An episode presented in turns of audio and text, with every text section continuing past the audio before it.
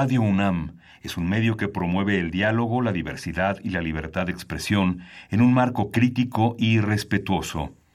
Los comentarios expresados a lo largo de su programación reflejan la opinión de quien los emite, mas no de la radiodifusora.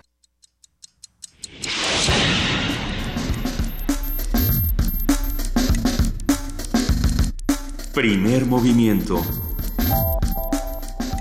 El mundo desde la universidad.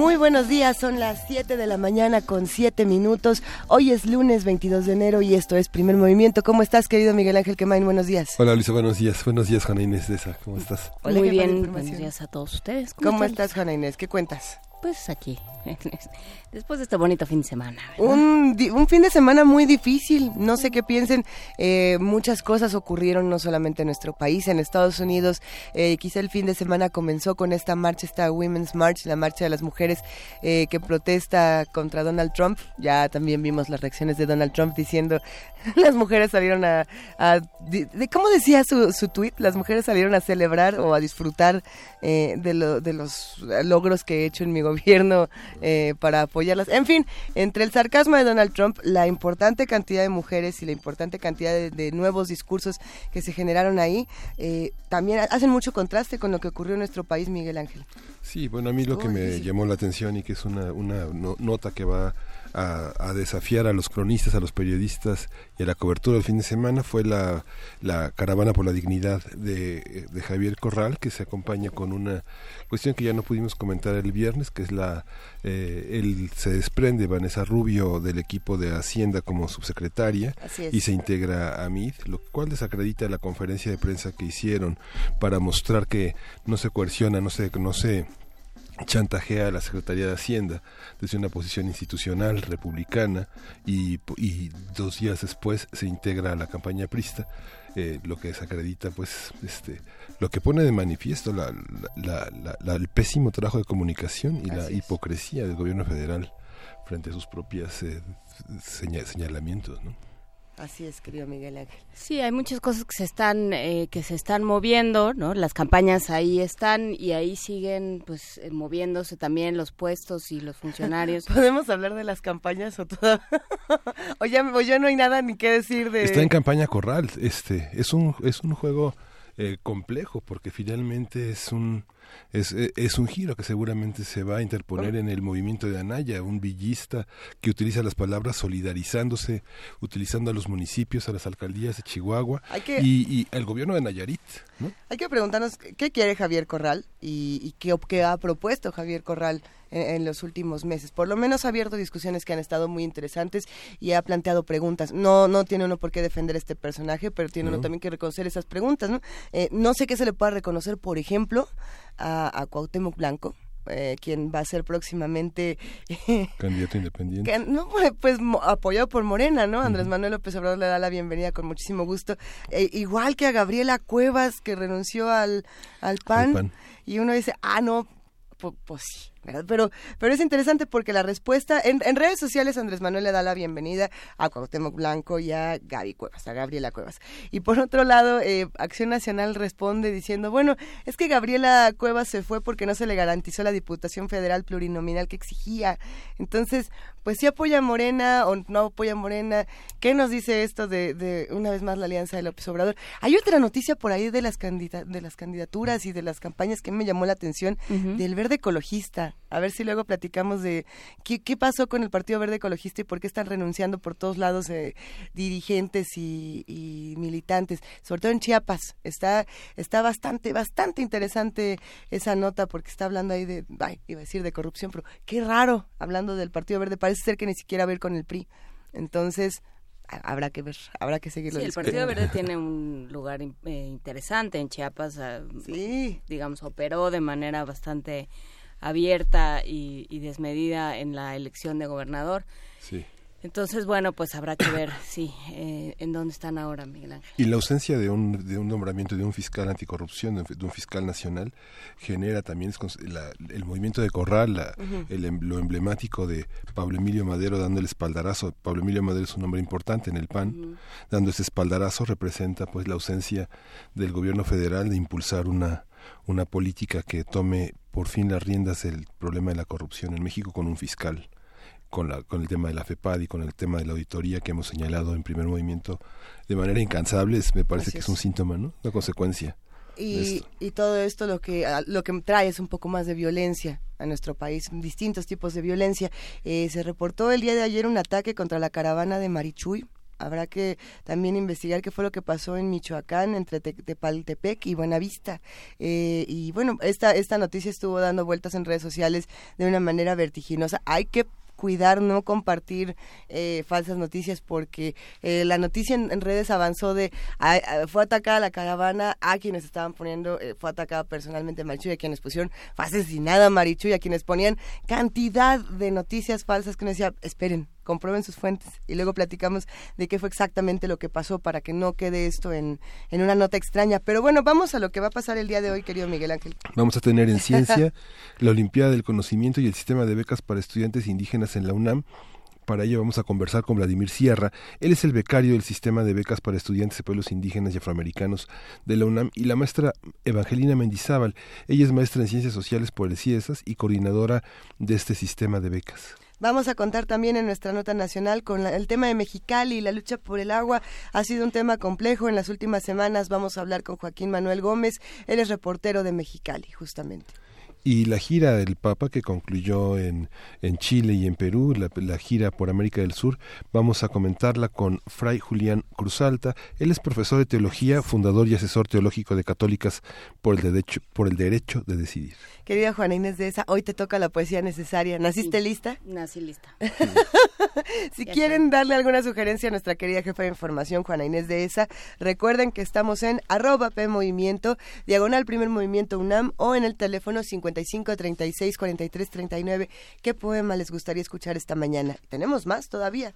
Sí, tenemos una mesa del día eh, que tiene que ver con que se refiere a las nuevas disposiciones de la Secretaría de Hacienda. Vamos a conversar con Salvador Rotter Aubanel. Él es contador público certificado y catedrático de la Facultad de Contaduría y Administración y es coconductor del consultorio fiscal de Radio y TV UNAM. Va a estar con nosotros aquí hoy en cabina. Hay que preguntarle si él ya pudo entregar su factura para, para Radio UNAM. O bueno, su recibo de honorarios. ¿O qué entrega él? Que nos cuente. ¿Cuántos de aquí ya pudieron entregar su recibo de honorarios? ¿Todos? Hombre, que todos en Radio Nam ya pudieron, ¿verdad?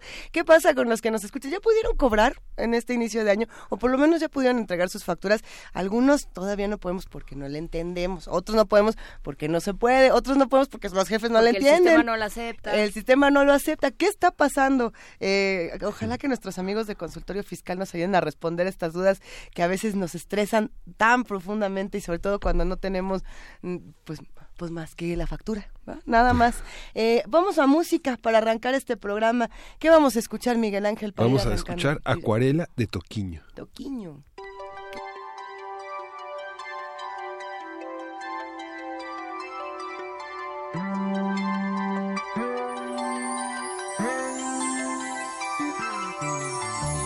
Numa folha qualquer eu desenho um sol amarelo Com cinco ou seis retas é fácil fazer um castelo. Com o lápis em torno da mão e me dou uma luva. E se faço chover com dois riscos, tem um guarda-chuva. Se um pinguinho de tinta cai num pedacinho azul do papel num instante imagino uma linda gaivota voar no céu. Vai voando, contornando a imensa curva. Norte e sul, vou com ela. Viajando Havaí, Pequim ou Istambul. Pinto um barco a vela, branco navegando. É tanto céu e mar num beijo azul. Entre as nuvens vem surgindo um lindo avião, rosa e granada, tudo em volta. colorindo com suas luzes a piscar. Basta imaginar e ele está partindo sereno, lindo. E se a gente quiser, ele vai pousar.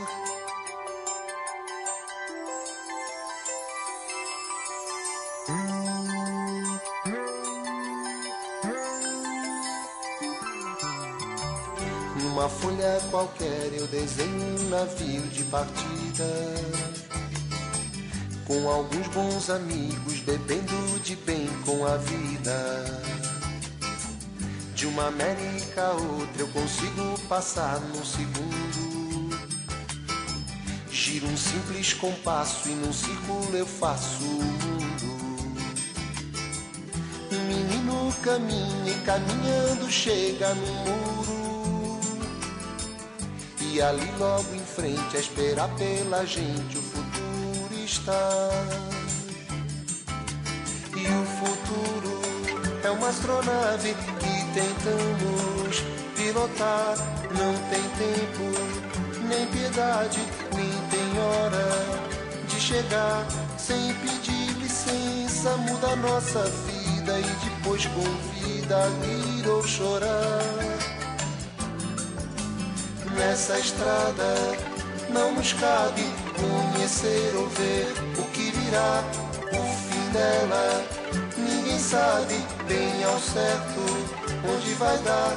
Vamos todos numa linda passarela de uma aquarela que um dia enfim descolorirá. Numa folha qualquer eu desenho um sol amarelo Primer movimiento.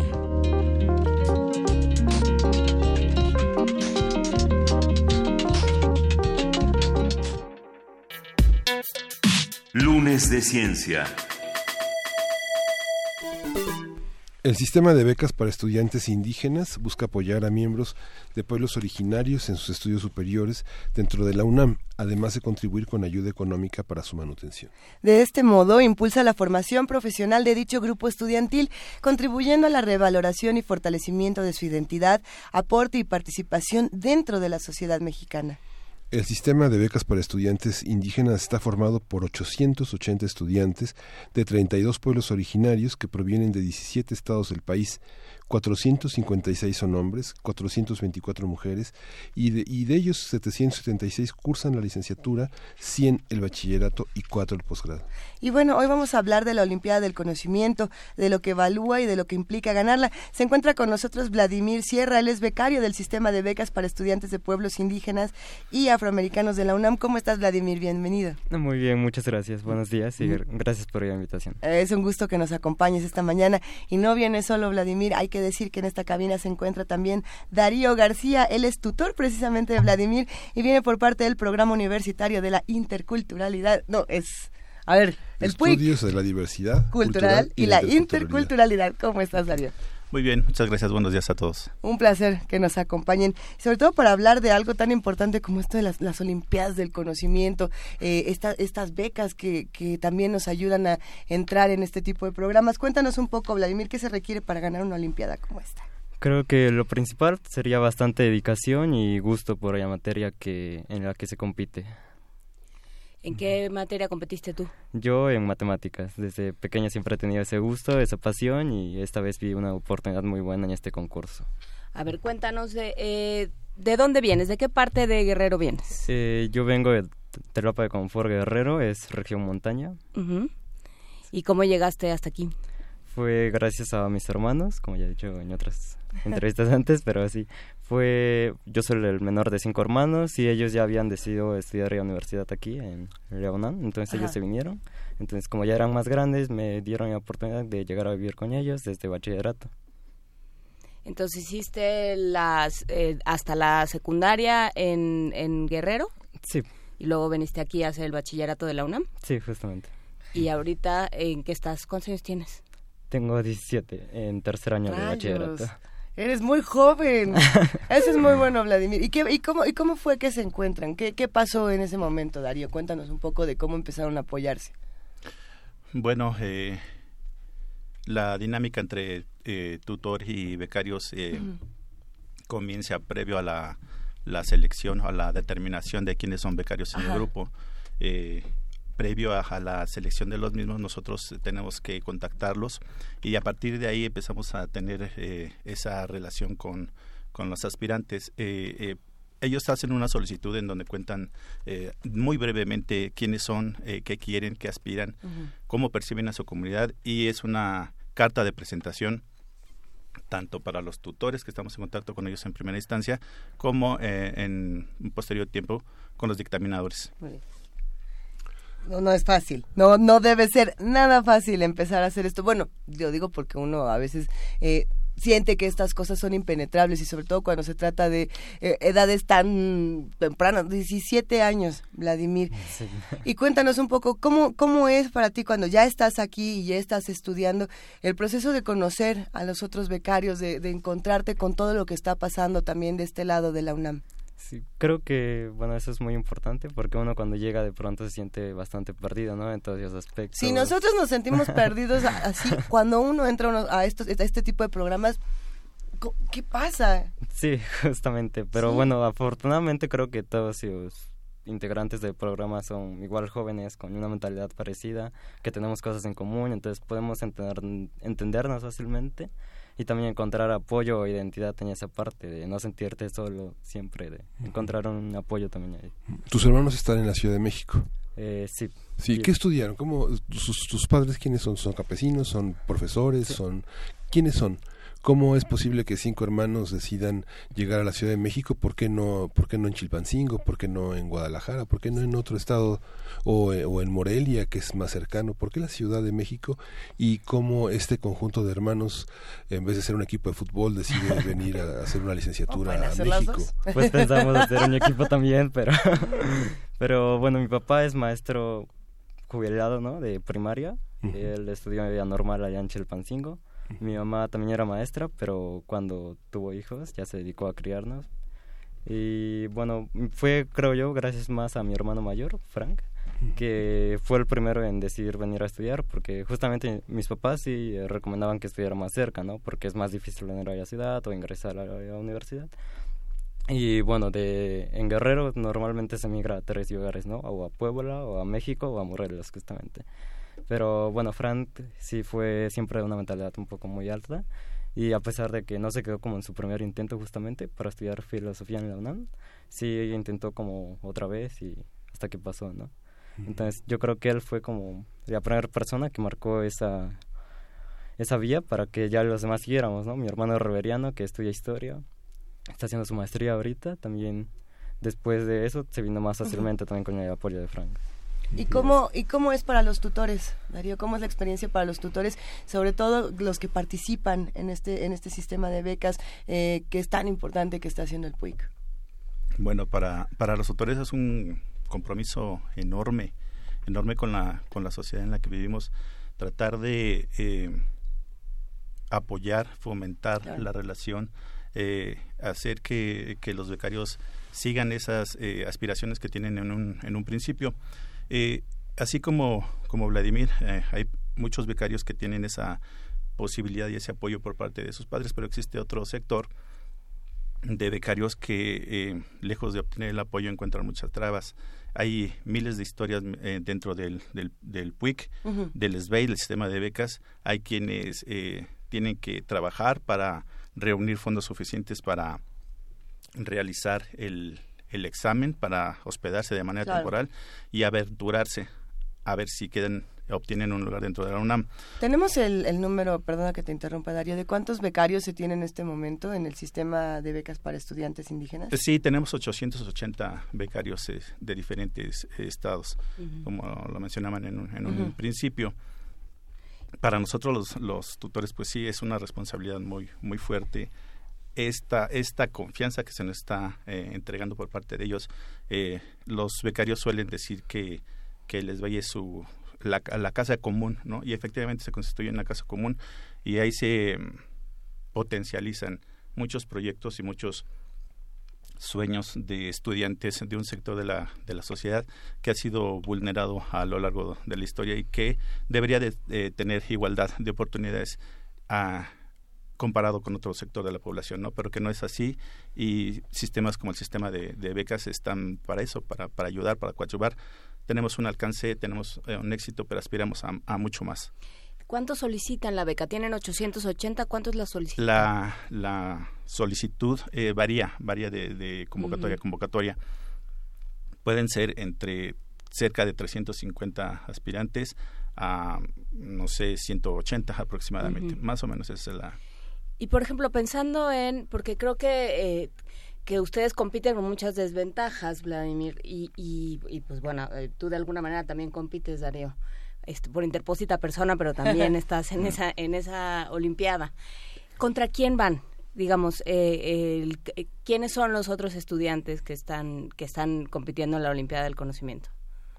¿Cómo eran tus compañeros, Vladimir? Eh, bueno, son jóvenes de todas las prepas de la UNAM y CCHs, entonces la competencia es bastante fuerte. Creo que siempre hay jóvenes muy preparados que se esfuerzan también día a día pero y todos son muy buenos, pero eso también nos ayuda a mejorar, ¿no? De que una persona está estudiando mucho, entonces yo también voy a esforzarme más y esa persona también se va a seguir esforzando. ¿Tú cómo lo ves, Darío? Eh, pues es, los, los estudiantes están eh, todos con un objetivo común, con una pasión en común.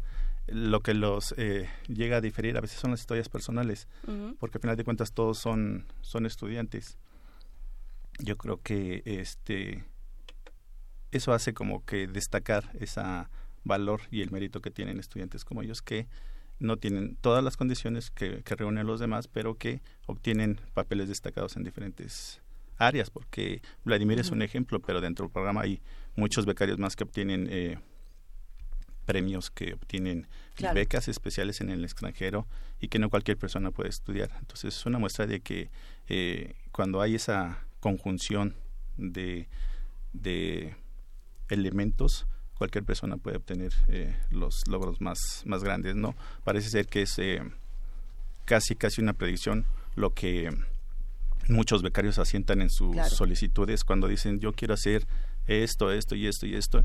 Y cuando uno va acompañándolos, eh, parece ser que sí, paso a paso se va haciendo realidad, como lo es el caso de, Vladimir. A ver, eh, yo creo que nos va a pasar, o muchos se pueden identificar a los que nos escuchan, en que, las Olimpiadas del Conocimiento, ya desde que te dicen Olimpiada del Conocimiento, la mitad de los que nos están escuchando van a decir, hijo, no voy a entender ni de qué me están hablando, esto está muy difícil, yo soy pésimo para las matemáticas, y habrá otros que dicen, ah, no, pues yo, yo le entro a todos estos temas. Eh, no te voy a decir que, que, que porque tampoco se vale estar este quemando el examen. ¿Cómo se prepara uno para esta para esta batalla? ¿Qué, qué estudian? ¿Qué temas vienen? ¿Qué tan difícil está? Lo, pregunto porque de verdad eh, ¿Vienen ángulos? Sí, vienen ángulos de... Ah, hasta, hasta dónde? Trigonometría nos encanta. En fin, hay muchos temas y matemáticas es muy apasionante, Vladimir. Sí, creo que se divide en tres áreas principales, en Olimpiada al menos, que sería combinatoria, que es como maneras de contar rápido cosas, ¿no? Por ejemplo, como... A ver. De un ejemplo muy sencillo, ¿no? Sería como de cuántas maneras se pueden sentar cinco personas en cinco sillas, ¿no? Y bueno, hay como fórmulas o métodos de conteo que te facilitan eso, que sería como 5 por 4 por 3 por 2 por 1, ¿no? Eh, otra rama sería aritmética, que es teoría de números, un poco más pura, creo yo, que, bueno, igual tenía aplicaciones, ¿no? Y la última sería geometría, como geometría euclidiana, justamente ángulos, congruencia, semejanza, homotesia. Y, pero creo que el principio en el que se basa esta Olimpiada es más en que sepas aplicar esas cosas. Son problemas como prácticos, entonces tienes que ocupar, tú sabes qué métodos ocupas, pero tienes que llegar a la respuesta, ¿no? Entonces eso es interesante, como de pronto varios estudiantes llegan a la respuesta desde caminos distintos, o bueno, unos más sencillos que otros, ¿no? Pero... O sea, te revisan el proceso. Eh, sí. sí ven el camino que, que, está llevando y todas las respuestas son válidas. Si se llega al mismo resultado, las respuestas son válidas aunque el camino no sea el mismo. Sí, muchas veces el camino es lo que distingue justamente, ¿no? Como para desempates esas cosas, pues quién ocupó como algo menos sencillo, ¿no? O algo más fácil con lo que llegar más rápido. ¿Y quién decide? ¿Quién, eh, quién, ¿Quién es el que decide quién se queda y quién se va? creo que son maestros de la Facultad de Ciencias, justamente. no, no sé bien quiénes son, ¿no? No nos dicen. sí, sí, bueno, Porque si son externos a cualquier preparatoria o a cualquier. institución como en la que nosotros estamos, ¿no? Que es de la UNAM, pero no tienen influencias, ¿no? Como y, una vez que uno se, lleva un reconocimiento como este, ¿a, dónde se lo lleva uno? yo me lo puedo llevar con mi comunidad, me lo puedo llevar con, mi familia, puedo celebrarlo de maneras distintas, pero también tiene que haber una, responsabilidad con este conocimiento. Yo me imagino cómo lo ven los dos, cada quien, qué, qué se hace con este tipo de responsabilidad, entre comillas. Yo creo que, bueno, el principal apoyo que tengo es mi familia, ¿no? Entonces, para mí es una gran satisfacción como justamente llevar a mi familia con mis padres pero sí también está esta responsabilidad de, bueno, qué hacer, ¿no? Con este conocimiento. Yo quiero estudiar una carrera, ¿no? Ciencias de la computación. Y bueno, siempre he tenido como esa parte de regresar a la comunidad y poder hacer algo por ellos, ¿no? Algo grande, no sé. ¿Qué necesita tu comunidad? Eh, bastantes cosas. Yo creo que todavía seguimos muy atrasados en todo el urbanismo. Realmente allá todavía no hay como ni siquiera computadoras para cada estudiante. Entonces yo creo que me gustaría también resolver ese tipo de problemas para ellos, ¿no? Muy bien. ¿Y cuándo te diste cuenta que te gustaban las matemáticas? Desde pequeño, también gracias a mis hermanos, el tan medio, Yusnio, que me desafiaba de pronto, ¿no? es como cuatro años, seis años mayor. Ajá. Y bueno, él siempre también me enseñaba como cosas un poco más avanzadas y yo fui tomando gusto por eso lo, lo, es, es, una maravilla poder saber que el PUIC puede apoyar eh, este tipo de, de, pues sí, celebraciones del conocimiento, tal cual, ¿no? Porque esto que estamos, de esta charla que estamos teniendo aquí, es justo para celebrar eh, que el conocimiento llegue a todas partes, pero ¿qué, qué también de responsabilidad le queda al PUIC? Ahora, ¿qué sigue? Eh, porque son 880 becarios, todos los que quieran aplicar, y muchos que además a veces les toca que no conocen el, el sistema de becas, o que andan por ahí de pronto se dan cuenta de que la mitad de su carrera o la mitad de lo que fuera no tuvieron la beca porque no tenían ni idea de que existía. No, no sé, ¿qué, qué falta? ¿Y qué, ¿Y qué se necesita, Darío García? Bueno, eh, se necesitan eh, muchas cosas. Primero, eh, breve. Vladimir dice, y muchos becarios dicen, que solo los afortunados pueden salir adelante. Yo creo que no tendría que ser así, ¿no? Una cuestión de, fortuna, el hecho de, de, ser lo que, lo que se lo que se quiere ser, perdón. después, como qué sigue qué sigue siguen muchas generaciones de, de, estudiantes que, que aspiran a, lo mismo que Vladimir. Vladimir es un es un caso eh, especial entre todos los casos especiales que hay sí eh, es la tercera vez que obtiene un, premio pero nuestra responsabilidad como tutores es impulsar animar exhortar a todos los estudiantes de todas las generaciones quien sea que esté como tutor, quien sea que esté como director, como coordinador, impulsar esa, ese proyecto que, que, tenemos con, con los estudiantes, con el país y las futuras generaciones. Darío, ¿cuánto llevas tú como tutor? Dos años. ¿Y cuál ha sido tu experiencia? O sea, porque bueno, ¿solo ves a chavos de prepa? No, no, no tenemos, este, como lo decían en un principio, estudiantes de, de bachillerato, de licenciatura y de posgrado. ¿Y tú trabajas con todos? Trabajamos con todos, así es. Eh, yo creo que la principal, eh, lo que ha aportado el sistema, los becarios, es un enriquecimiento personal, eh, es un aumento en la sensibilidad a aspectos eh, sociales y que se trasciende, que trasciende a diversas áreas de, tu vida, ¿no? yo digo que, bueno, que a mí los becarios me, me enseñan a ser mejor padre, ¿no? Porque veo dificultades comunes que, puede, que se presentan en, en en mis hijas, ¿no? Yo soy padre de dos hijas. Entonces, pues para mí, eh, con independencia de todo esto, gano doblemente, ¿no? Porque creo que he aprendido demasiado, demasiado de ellos. Hay, hay preguntas en redes sociales y una de ellas, por ejemplo, era que nos hablaran del tema de la orquesta, de la orquesta de las becas del PUIC se puede se puede hablar un poco de eso o tendrán que consultarlo en la página. Tienen algún portal para que podamos entrar a ver eh, la eh, información este hay una página de, del PUIC eh, Nación Multicultural. Este hay información sobre las actividades que nosotros tenemos. No solamente está el sistema de becas está labores de investigación y hay un mm, proyecto docente en donde hablamos sobre la diversidad cultural sobre la multiculturalidad en 10 sedes diferentes en, la UNAM. ¿sí? La más lejana es en Es Morelia, pero de ahí todas están eh, en diversas facultades, CSH Oriente y CSH Sur. Y respecto a lo de, de la banda de los eh, músicos becarios, ese es un proyecto que, que concretó la coordinadora del proyecto docente Evangelina Mendizábal, este, que agradezco la, la atención, la confianza que me dio. Y eh, se fue un proyecto que se fue gestando. Eh, gran parte de los becarios del sistema de becas pertenecen a la Facultad de Música. Los, la mayoría de los becarios eh, nacen con sangre en las venas, con, con, música, en las venas, perdón, me equivoqué. Esperemos este, que sangre también. También, sí. Pero si hay por ahí becarios replicantes, también nos va a dar mucho gusto saludarlos en esta cabina, ¿eh? Exacto. Tendrían que estar en este programa. Y este, y se han conjuntado algunos eh, becarios eh, para eh, presentarse en diferentes eventos. no se tiene una agenda como tal ah, por el momento porque dependen también de los tiempos de los becarios, pero hay una banda que se presentó, por ejemplo, en el Museo de Culturas Populares hace, en diciembre, en diciembre se presentó y estuvo muy bien, muy bien el evento asistieron becarios y asistió público en general. ¿Cómo, cómo, es, cómo es la experiencia de la, de la tutoría para ti, Vladimir? Digamos, este, la tutoría es una filosofía en la universidad. Ah. La tutoría es una filosofía en la universidad. Digamos que en el mundo, el México moderno, desde 1941, están las primeras experiencias de tutoría y quienes trabajan, trabajamos en la UNAM, este, uno está obligado a, a, capacitarse y a inscribirse en este, en este programa fuera de los paternalismos, que es lo que distingue desde la mitad del siglo XX a este programa, ¿no?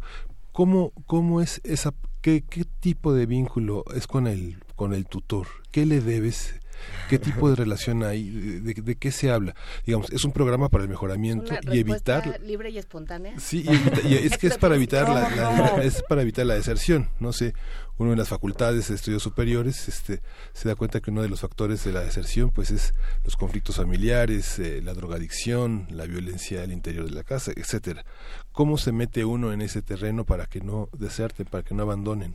¿Cómo es esa relación con tu tutor? Sí, bueno, con Darío, que lo tengo desde casi que entré, eh, creo que la relación es buena porque justamente es como un intermediario, un intermediario entre el sistema y los becarios.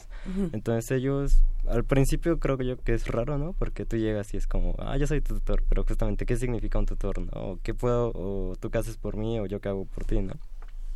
Pero creo que poco a poco se va dando esta relación de confianza con el interés de ambas partes también, porque justamente ellos te apoyan o te preguntan o siempre están al pendiente de ti, ¿no? De, oye, pues vas mal en esta materia, o qué pasó, o tienes un problema en casa, pues dime, o, o tienes problemas en esta materia y vamos y te buscamos asesores, o de alguna manera siempre buscan ayudar, ¿no? Y creo que nosotros, los becarios, agradecemos eso, esa atención, y que, bueno, nosotros también tratamos de corresponder, ¿no? En esta relación, que justamente no es como no es como una figura de autoridad de que ellos nos mandan a nosotros, sino de que son como personas muy cercanas, creo yo como amistad también, pero obviamente teniendo unos límites también, Antes de, despedirnos por aquí también eh, es interesante los que dicen, bueno, y si quiero pedir la beca, ¿qué hago? Eh, hay una, un apartado justamente en nacionmulticultural.unam.mx donde viene esta respuesta, pero hay que decirlo, como todas las becas, no es nada más llego y digo, oigan, denme mi beca y denme mi dinero y tanta. Hay que tener ciertas cosas como estudiantes, ciertos parámetros. Por ahí estaba, estaba leyendo que dice eh, que tiene que tener un promedio, que tiene que tener un promedio arriba de 7 de entrada, no puede tener menos. No se vale, no es nada más llegar y decir, denme la beca. Hay muchísimas cosas que se tienen que cumplir. Eh, ser estudiante de, de la UNAM, por supuesto, que tiene que pertenecer forzosamente a una cultura originaria indígena o africana. Es que justamente es lo que estamos afromexicana. es, es, todo esto lo van a encontrar por aquí. ¿Hay alguna otra especificación que sea importante resaltar para los que nos escuchan y se quieran acercar a, las becas, al SBEI? Bueno, eh, hay eh, medios en donde se difunde la, convocatoria, la se difunde en diferentes páginas dentro de la SEP eh, por medio de carteles en, a lo largo de todas las instalaciones. En, en, la página del portal de la SEP en donde se eh, hace del conocimiento público eh, la apertura de, la convocatoria. Aparte de los de los requisitos que, que, acabas de mencionar, bueno, tiene que cumplir con la entrega de cierta documentación. Una vez integrados los expedientes, eh, se pasa a otra etapa que es sistematización y, y se generan grupos que se entregan a dictaminadores. Ellos son quienes a final de cuentas determinan este, quiénes son los afortunados, los seleccionados, perdón, eh, que van a formar parte del siguiente semestre en el sistema de becas para estudiantes. Los requisitos son el, aprovechamiento mínimo, eh, ser regulares, eh, el, la entrega de documentos, pues, acta de nacimiento, el CUP, comprobante de domicilio, el, el historial académico y el comprobante de inscripción. Esos serían los, los documentos que tienen que entregar, aparte de los que tienen que ver con su pertenencia a una comunidad, a un pueblo originario o eh, pueblos negros de, de, México. Pues eh, ahí está la invitación para que le echemos un ojo no solo a, a, esta, a este sistema de becas, sino a todos nuestros estudiantes. Y bueno, pues eh, se puede colaborar de muchas maneras. Muchísimas gracias al Programa Universitario de Estudios para la Diversidad Cultural y la Interculturalidad. Muchísimas gracias, Darío García tutor de este programa de becas para estudiantes indígenas en la UNAM. Y muchísimas gracias, Vladimir, muchísima suerte y gracias, por venir esta mañana. Si les interesó acercarse precisamente a este sistema de becas, recuerden que el teléfono para obtener más información es el 5616-0020. Y Darío, ¿quieres agregar algo? Sí, bueno, eh, agradezco eh, a nombre del, del Programa Universitario de Estudios de la Diversidad Cultural y la Interculturalidad, a nombre del director José Del Val y la eh, coordinadora docente Evangelina Mendizábal, la oportunidad que se nos, se nos da dos cosas. Eh, la primera, hace rato eh, mencionaban que qué se le debe, se le debería como que al tutor, ¿no? Yo creo que es complejo pensar quién le debe a quién, ¿no? Eh, yo creo que al tutor no se le debe nada. nos proferimos amistad, la mayoría de, de, los becarios y tutores, y yo creo que eso es más que satisfactorio para nosotros, pero yo creo que nosotros, la sociedad, le debe mucho a los pueblos originarios de México y que tiene que tomar eh, medidas para revertir la situación en que eh, actualmente se encuentran. Queremos crecer, somos un programa que, es pequeño, relativamente pequeño, queremos esa oportunidad para extender el, el este beneficio que se le da a los becarios y en ese sentido como que ir colocando algunas piezas que salieron de su lugar, que deben de estar dentro de un panorama nacional en igualdad de oportunidades que todos. Muchas gracias. Muchísimas gracias Darío García por ayudar a emparejar un poco el piso. Hasta, hasta con golpe en la mesa y todo nos despedimos. Muchísimas gracias y que estén muy bien, que tengan buena semana.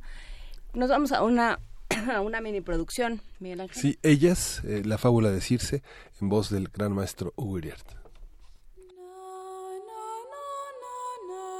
Ellas.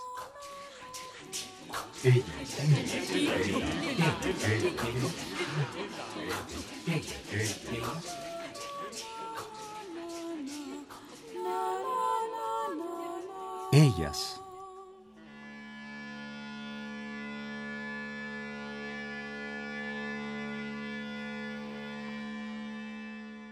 Era una mujer de extremada feminidad, sonrisa ingenua y mirar candoroso suave, gran cocinera, sin la menor sombra de irritación o agresividad. Era una cazadora que te cercaba con felicidad, tibia y dorada como un pozo de arenas movedizas donde te vas hundiendo con delicia.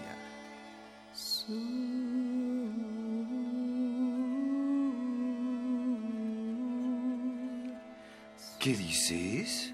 Estás hablando de Circe, la mujer que transformaba a los hombres en cerdos. De ella. A su lado, tú, que eres nada, te convertías en Ulises, Héctor o el mismísimo Aquiles. Eso te hacía sentir su feminidad. ¿Y de qué materia está hecho el hombre que no quiere engañarse y sentir que es más de lo que es?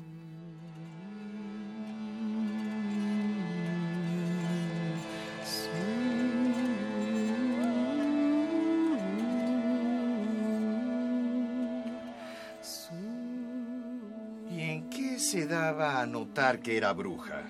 En que movía a voluntad sus largos cabellos. Muchas veces lo sentía apretar mi brazo en los anhelos del placer y la descubría peinándose ante el espejo de bronce pulido con las manos blancas y delicadas descansando en su regazo.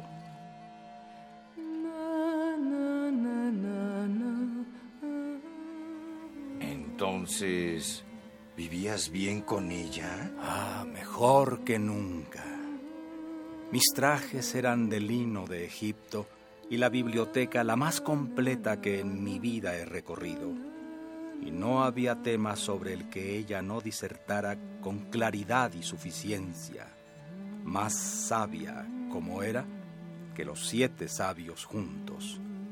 Su conversación era de tal elocuencia e ingenio que, como dijo Churchill de Oscar Wilde, hubieras podido estarla oyendo por toda la eternidad.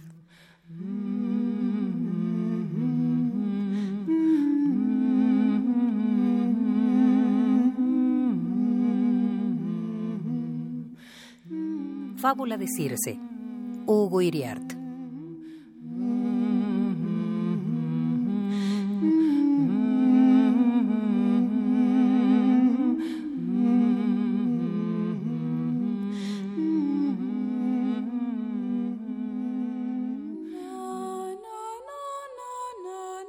Ellas.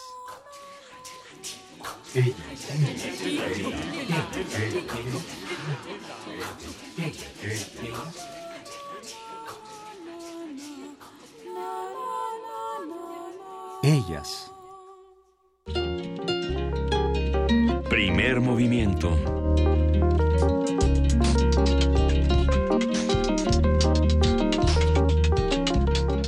Son las 7 de la mañana con 48 minutos y mientras Miguel Ángel Quemain estaba contando una de las historias más escabrosas había y por haber fuera del aire, que nos da mucho gusto, querido Miguel Ángel. Ya luego vamos a platicar. Es que un día deberíamos grabar todo lo que pasa. No. No, Juan, no.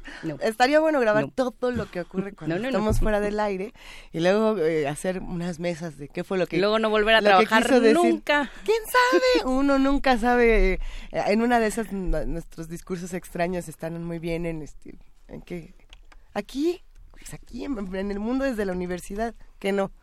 Más o menos. hay, hay, muchas cosas que decir. Y es que estábamos hablando, la verdad estábamos hablando de cumpleaños. Y hoy es el cumpleaños de un querido radioescucha llamado Oscar Huesito. Bueno, así se pone en, en, su, en su cuenta de Twitter.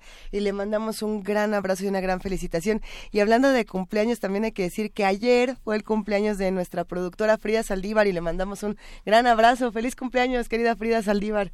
¿Cuántos cumplió? 29. Yo, quería hacer como mil bromas, no se me ocurrió ninguna, así que cumplió 29 años nuestra querida productora. Ahí le mandamos su, su gran abrazo. Eh, hay más mensajes de los que hacen comunidad con nosotros por ahí.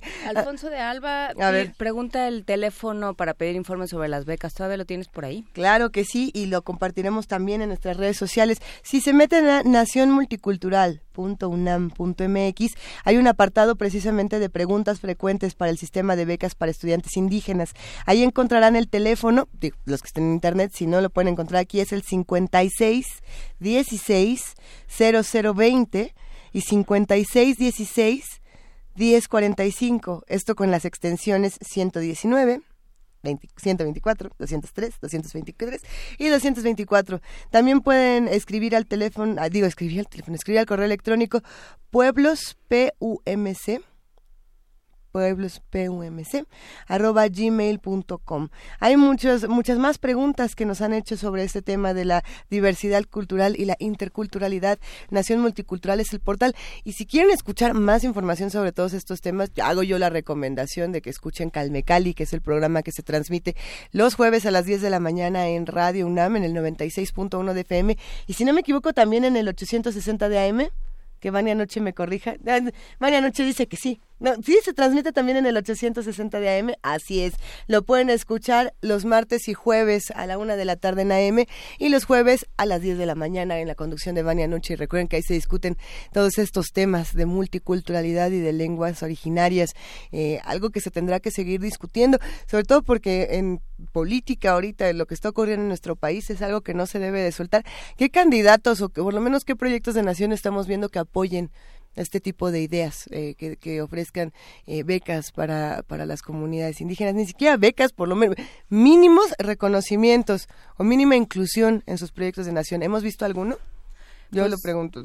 Sobre todo nos hemos enfocado en lo que hace en lo que hace el PUIC en la UNAM en este sentido, pero sí hay es es, suficiente lo, lo, que se hace todavía este tú hablabas de Marichuy al principio del programa hay muchas cosas y hay muchas maneras de, dar voz y hay maneras un poco más eh, pues un poco más útiles que otras no esta creo que es un, un gran esfuerzo y bueno pues vamos a ver. Tenemos también eh, del del programa universitario de estudios para la diversidad cultural y la interculturalidad eh, dos tomos sobre el estado de desarrollo económico y social de los pueblos indígenas en Guerrero son bastante considerables, así es que tómeselo muy en cuenta, tómeselo muy en serio.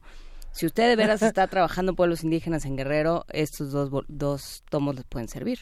Tenemos dos ejemplares, dos paquetes de tomo 1 y 2 y los vamos a regalar por teléfono 55 36 43 39 55 36 43 39. ¿Y cómo se los van a llevar? Así, nada más llamando por teléfono.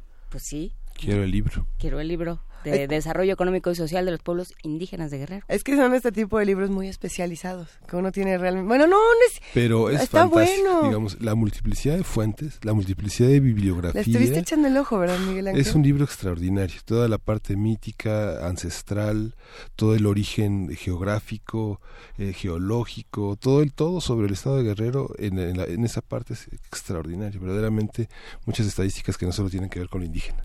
¿Eh? Bueno, pues queda esta recomendación y queda también la invitación a que nos llamen para que se lleven Lo que ese lo quería yo, pero Jaime no me dejó. ¿No te dejó? No. Está muy, no se llevar todos los Está muy pesado para que una persona de mi edad lo cargue. ¡Ay, hijo! Bueno, a ver, ¿qué, qué, qué, qué vamos a hacer a continuación? ¿Qué vamos a escuchar? Ya ni les voy a decir nada. Llévame en un beso. Pate de foie y Lilia Dont.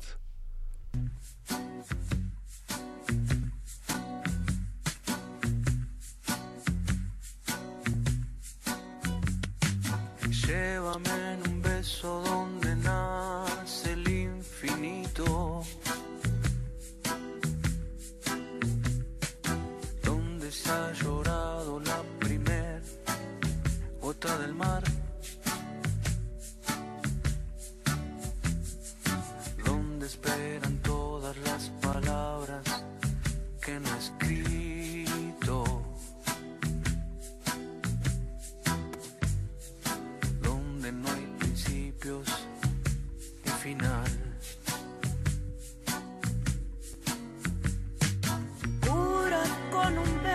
Las angustias de mi aliento.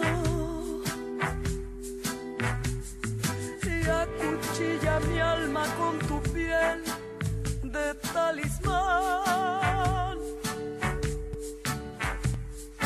Bésame y derrumba los antiguos monumentos.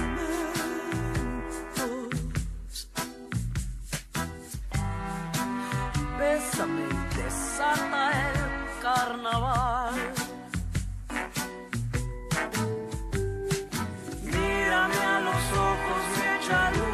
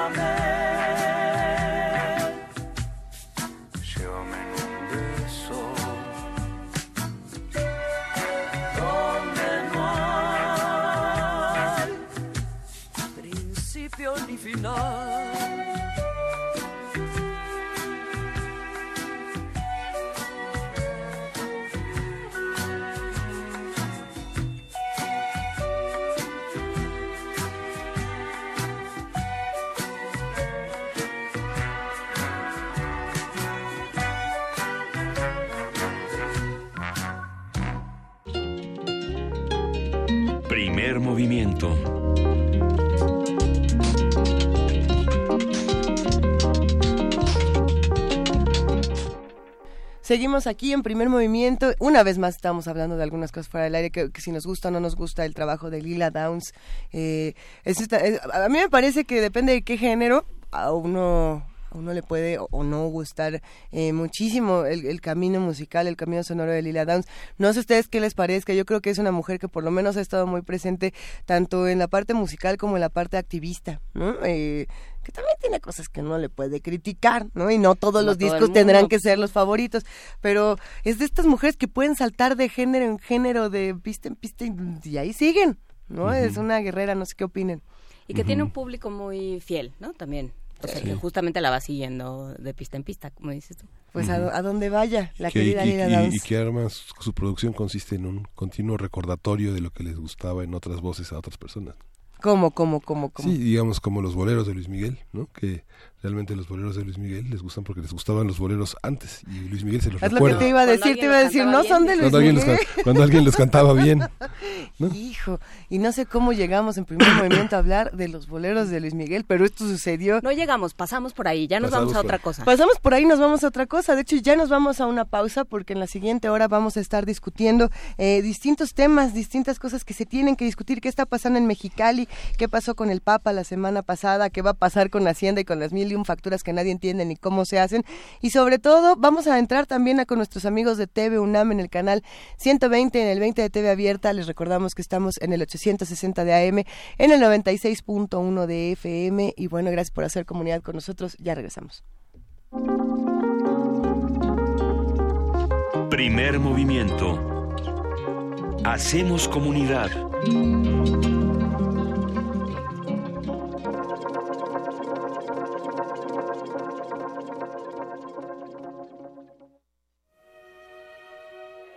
Por formación educativa, por legado familiar, por un influjo divino o un demonio perverso. ¿Qué desata la vocación artística? Radio UNAM te invita al curso cultural Tratado de las Vocaciones, la vida como un tiempo de creación. Una tentativa de escribir un tratado de la vocación artística a través de la vida y obra de distintos creadores y pensadores. Lucrecio, Ovidio, Ramón Lull, Durero, Novalis, Walter Benjamin. Imparte Otto Cázares. Sábados de las 11 a las 14 horas, del 4 de febrero al 11 de marzo. Informes e inscripciones al 56 23 32 72 o 56 23 32 73. Invita Radio UNAM. Experiencia sonora.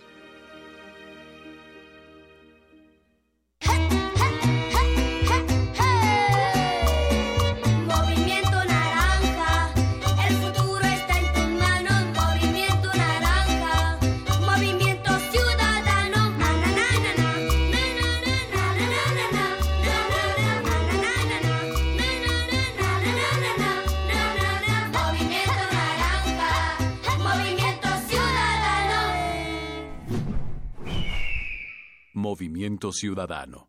Tú, que cuando ves las noticias del gobierno actual piensas, ¿estaríamos mejor? Con ya sabes quién. Que cuando contaste los muertos de su guerra absurda pensaste, estaríamos mejor con ya sabes quién. A ti que eres empresario y hace 12 años te espantaron y hoy piensas, estaríamos mejor con ya sabes quién. A todos ustedes les tenemos una gran noticia. Sí, estaremos mejor y ya sabemos con quién. Morena, la esperanza de México. Juntos haremos historia. Tú, que cuando ves las noticias del gobierno actual piensas, ¿estaríamos mejor? Con ya sabes quién. A ti que durante el gobierno de Calderón pensabas, ¿estaríamos mejor con ya sabes quién? A ti, que después de ver lo que hizo ya sabes quién en la Ciudad de México, llevas 12 años pensando que estaríamos mejor con ya sabes quién. A todos ustedes les tenemos una gran noticia. Sí estaremos mejor y ya sabemos con quién. El PT está de tu lado. Juntos haremos historia.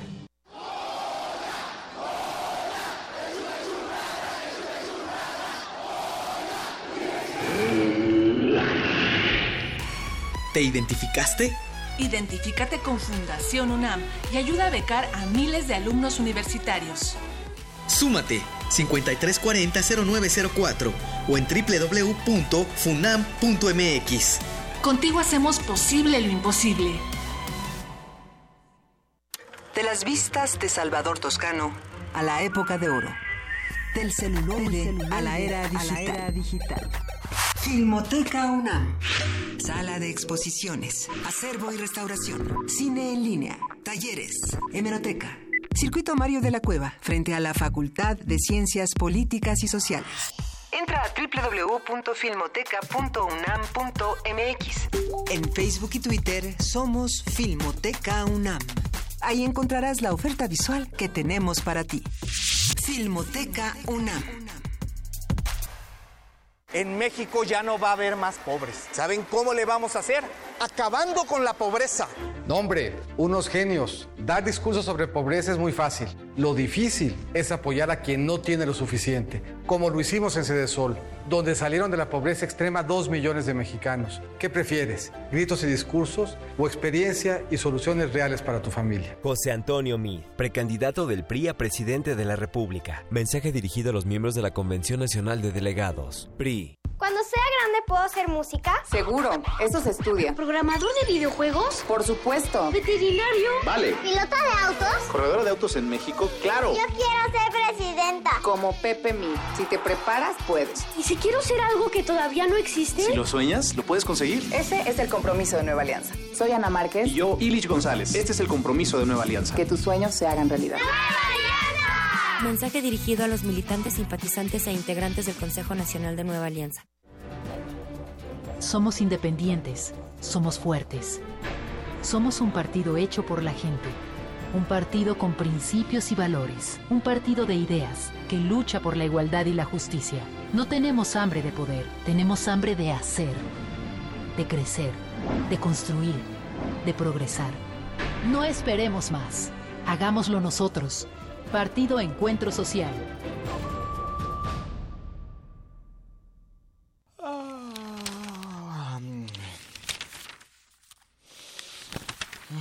¿Cansado de leer las mismas noticias una y otra vez?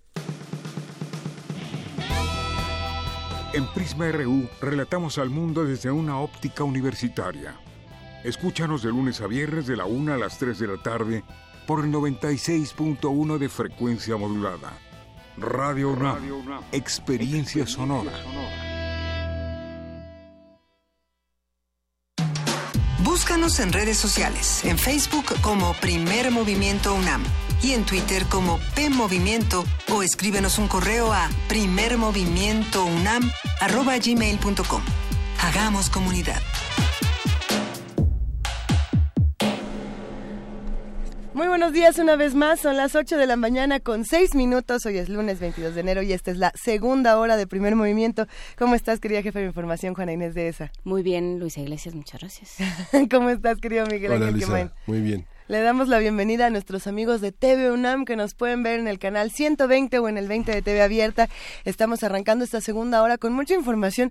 Qué, qué bonitos nos vemos en la tele mientras acomodamos la silla, nos acomodamos el Quitamos todas las cosas que, estaban que están encima de la mesa. Escondemos la bolsita de tamarindo. Ya, ya nadie está, ya hay que, hay que decir con mucho orgullo que ya nadie está comiendo chatarras tan temprano aquí en Primer Movimiento. Sí estamos llevando una vida sustentable y una vida saludable. Eh, sí estábamos. Bueno, sustentable sí, porque aquí estamos. Sustentable porque ya no estamos eh, eh, haciendo más desperdicios de los que se tienen que hacer. Estamos comiendo de manera saludable entre todos. Nos venimos juntos en el taxi o en el pecero. No, ya vivimos todos aquí. Ya vivimos, ya dormimos aquí, ya, hacemos campamento aquí en primer movimiento. Básicamente porque gracias a las nuevas disposiciones de Hacienda nadie sabe cómo cobrar.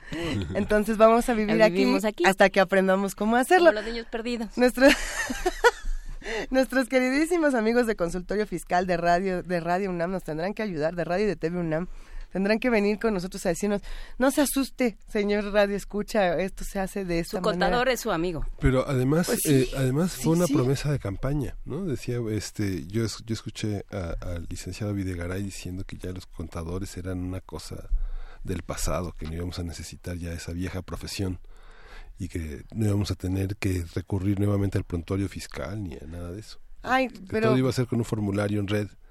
Ajá, y ya. Sí. Ah, mira. No, pues sí. Pues no, no pasó así. Bueno, que pero ¿cuál de, las que dijo pasaron? ¿O qué, de lo que nos han dicho que iba a pasar pasó? Que iba a aprender, que iba a aprender esos nuevos puestos, ¿no? Ah.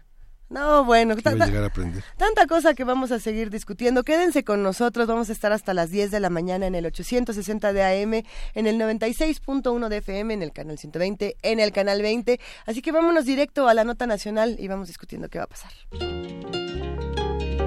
Primer movimiento.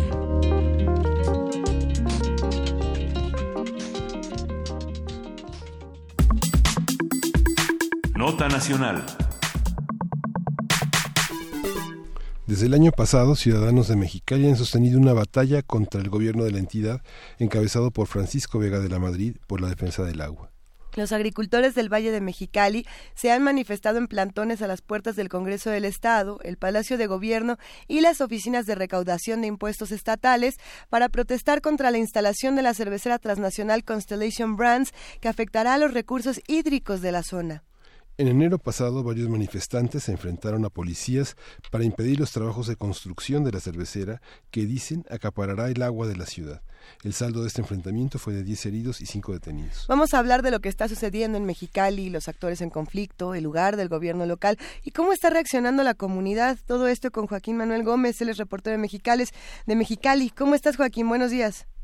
¿Qué tal? Muy buenos días a todos y bueno, gracias por la oportunidad de colaborar con ustedes. Y aquí estamos listos para atender cualquier duda. Así es, hemos estado cubriendo todos estos acontecimientos desde hace prácticamente un año que bueno, eh, esto, este, esta movilización que se inició en enero del 2017, pues se dio principalmente por el tema del alza al incremento del, eh, bueno, el, incremento del precio del combustible y bueno, eh, posteriormente se generó una mayor cantidad de demandas y entre ellas el tema del agua y bueno, ahora con la construcción de la cervecera Constellation Branch, bueno, esto ha generado pues varias batallas entre policías municipales, estatales y ministeriales con ciudadanos eh, y bueno, es lo que ustedes ahorita acaban de comentar y bueno, hasta ahorita hay tres personas detenidas que enfrentan un proceso penal eh, por estos disturbios. Eh, bueno,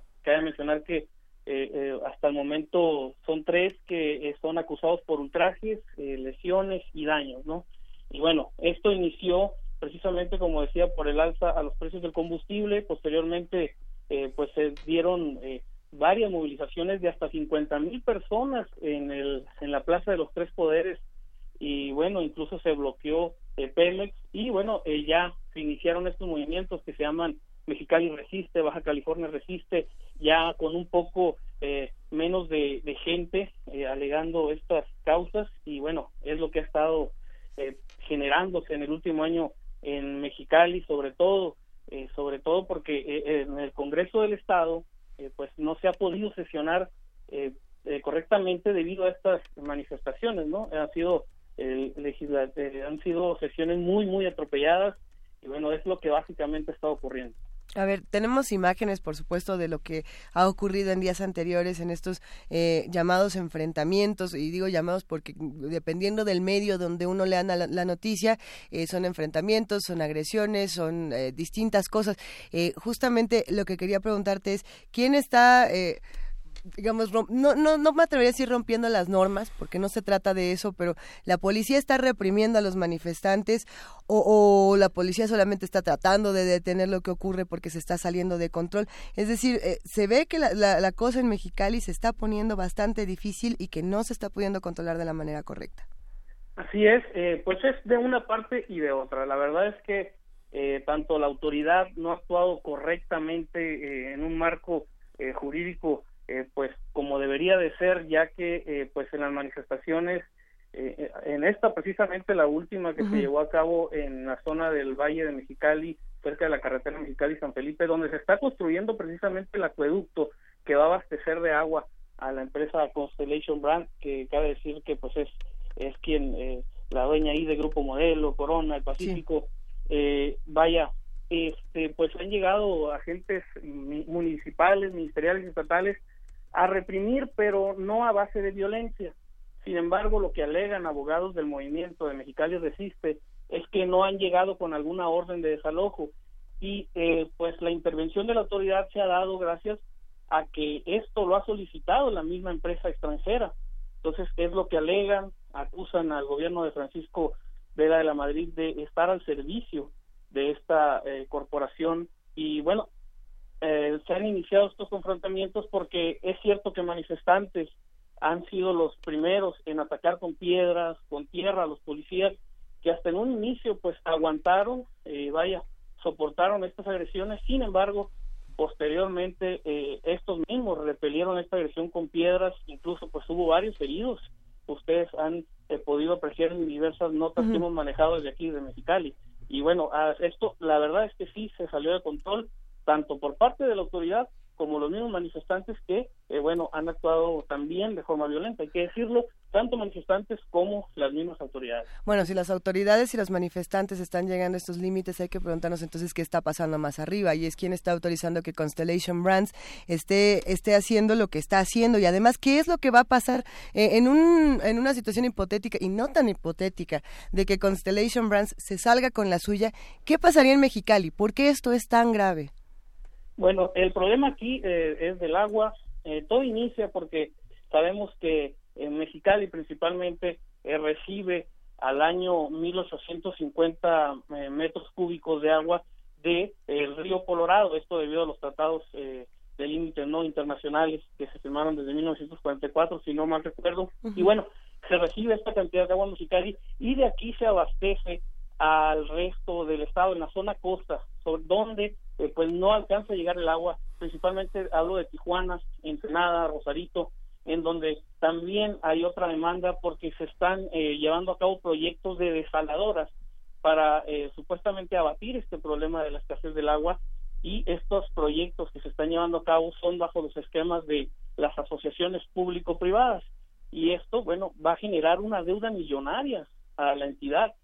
Estamos hablando de más de 80 mil millones de pesos a pagar en 37 años con estos proyectos y es, otra de las demandas que eh, tiene la ciudadanía. Eso mientras los matan de sed, además. Así es, y bueno, eh, hasta ahorita no ha habido un estudio en concreto eh, por parte de, de, ambas partes, vaya, tanto de la autoridad como de los manifestantes. quien encabeza principalmente este movimiento es Rigoberto Campos, que es líder de la CNC, y bueno, él es el principal opositor a esta obra de Constellation, quien menciona que, bueno, el, manto acuífero que se tiene aquí está sobreexplotado. Incluso en el diario oficial de la Federación se menciona desde 2015 eh, pues que está sobreexplotado este acuífero y por eso es que esta empresa eh, va a acabar con el agua. Se menciona que se pretende por parte de la empresa recibir eh, pues cerca de 20 millones de metros cúbicos anuales. Entonces, que va a ser una afectación en los próximos años para la entidad, pues puede serlo obviamente, no se sabe hasta cuánto, eh, cuánto sea el tiempo eh, que nos vaya a afectar esto, pero es una realidad. Joaquín, en tu trabajo como periodista, en tu opinión, ¿qué, piensas de lo que está ocurriendo en la criminalización de los activistas en contra de todos este tipo de, ecocidios? No solamente lo que ocurre en Mexicali, lo que ha ocurrido en las últimas semanas en Guerrero, lo que ha ocurrido en otras latitudes de nuestro país, donde todos los que han decidido defender eh, los recursos naturales o son amenazados de muerte en nuestro país, o son asesinados, o simplemente quedan como los que inician estos conflictos, los que inician la violencia, eh, los que en algún momento se les acusará de posesión de drogas, etcétera, etcétera, etcétera. ¿Sientes que lo mismo está ocurriendo en Mexicali, que se está criminalizando a los que están eh, tratando de, defender sus recursos? Es un tema muy complejo, la verdad no me atrevería a dar una opinión al respecto, ya que eh, obviamente ellos hablan de ser presos políticos, eh, sin embargo, pues las acusaciones que se le han, han hecho hasta el momento, pues son por las lesiones, los daños que han causado, eh, sí han tomado algunas medidas eh, fuertes los manifestantes, eh, lesionando a policías, e incluso uno de los líderes activistas eh, intentó arrollarlos con un vehículo. Sin embargo, esto es parte, se genera también de la represión que ha habido por parte del gobierno del Estado utilizando a las fuerzas policiales. Si bien no lo han hecho de forma tan violenta, pues sí están pues tratando de mermar esta, este derecho a manifestarse, ¿no? Entonces, es un tema muy complejo. Hasta el momento hay tres personas que llevan su proceso penal en prisión preventiva. Así es. lo que, eso es lo que ha generado molestia también, porque bueno, aquí tenemos ya siete años con el nuevo sistema de justicia penal y vemos como delincuentes, eh, pues que ahora sí eh, cometen otro tipo de fechorías, digo, eh, más fuertes, obtienen beneficios de libertad con esta nueva ley, con este nuevo sistema de, de justicia y bueno, hasta el momento esto es lo que se está generando. La verdad es que eh, el gobierno del estado se ha escudado mencionando que estos líderes activistas pues son financiados por partidos de la oposición, mencionan que de Morena, del Partido Revolucionario Institucional, en fin, es, es una serie de, de dimes y diretes. Yo no me atrevería en lo personal a dar una opinión porque es un tema complejo.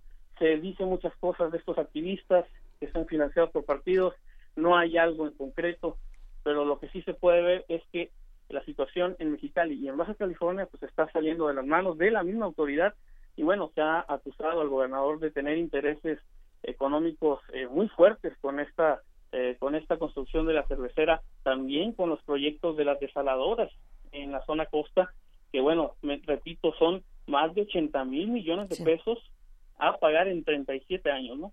Las imágenes eh, que, que, se comparten, si uno, por ejemplo, pone en sus redes sociales el hashtag cachanilla o el hashtag mexicali, eh, pues nos dejan sin palabras. Está esta imagen de esta mujer que lo único que tiene en su mano es una piedra para intentar eh, defender sus recursos, pero de nuevo, la violencia no, no debe ser la solución. O, o, tendría, ¿qué es lo que está pasando? ¿Qué es lo que nos está llevando a estos límites? Juana Inés, querías sí, y también, Joaquín, creo que más allá de lo que de quién esté financiando o no esté financiando, qué tan ciertos sean estos rumores que, que, circulan sobre quienes están protestando, hay un problema de agua serio en Mexicali y en la región desde hace mucho tiempo. Así es, sí, sí, sí, es una realidad eh, desde hace años que se vive este problema de la sequía, eh, el agua, en fin, eh, por eso es que se escuda la autoridad estatal con estos proyectos, por ejemplo, de las desaladoras hay incluso eh, diputados locales del mismo partido del gobierno en turno que se han opuesto a estas deudas eh, millonarias que va a adquirir el Estado eh, pues con estos proyectos, con estas empresas, que me gustaría mencionarlas de paso, aquí tengo los nombres, se busca con la desaladora de, que se piensa instalar en Rosarito, es para beneficiar a la empresa Aguas de Rosarito a pagar 149 millones de pesos mensuales, a pagar a 37 años, y bueno, en la desaladora que se piensa instalar en San Quintín, al sur de Ensenada, pues es para la empresa Kenton SADCB. Kenton. Con, Kenton, ajá, con 11 millones de pesos mensuales a pagar a 30 años. Y también hay otro proyecto bajo el esquema de las asociaciones público-privadas que es para la construcción de, eh, bueno, para rehabilitar los drenajes eh, aquí, la red pluvial en Mexicali precisamente, con la operadora de pluviales Mexicali a pagar a dos millones de pesos mensuales y en 15 años. Y bueno, es un tema eh, complicado lo que se está viviendo en Baja California. Incluso los legisladores han tenido que eh, sesionar de forma eh, pues ilegal, dirían algunos eh, legisladores de la oposición, ya que han aplicado el famoso madruguete, sobre todo para eh, aprobar el dictamen 95 que, bueno, termina y da pie a que se lleven a cabo estas estos proyectos bajo los esquemas de asociaciones público-privadas. Por aquí nos preguntan qué acciones ciudadanas se, se, pueden tener, pensando en cómo nosotros podemos o no apoyar a, los habitantes de Mexicali y tratar de, de, proteger los recursos naturales. Una de las sugerencias que, que, nos han enviado y que además se han compartido mucho en redes sociales con el hashtag Mexicali Resiste es hacer un boicot a todo este tipo de marcas. No sé qué tanto puedo o no puedo solucionarlo, pero por aquí nos dicen este no comprar cerveza modelo, no comprar Victoria, no comprar eh, Corona, etcétera, etcétera, no comprar las marcas que, que, se incluyen dentro de Constellation Brands. Esa es una de las sugerencias. Eh, hacer caso no a esta sugerencia queda ahora sí que en la decisión del que nos escucha, pero ¿qué otras sugerencias nos puedes hacer eh, desde el lado de los periodistas, Joaquín? ¿Qué, ¿Qué tenemos que estar escuchando? ¿Cómo tenemos que estarnos informando de una noticia como esta?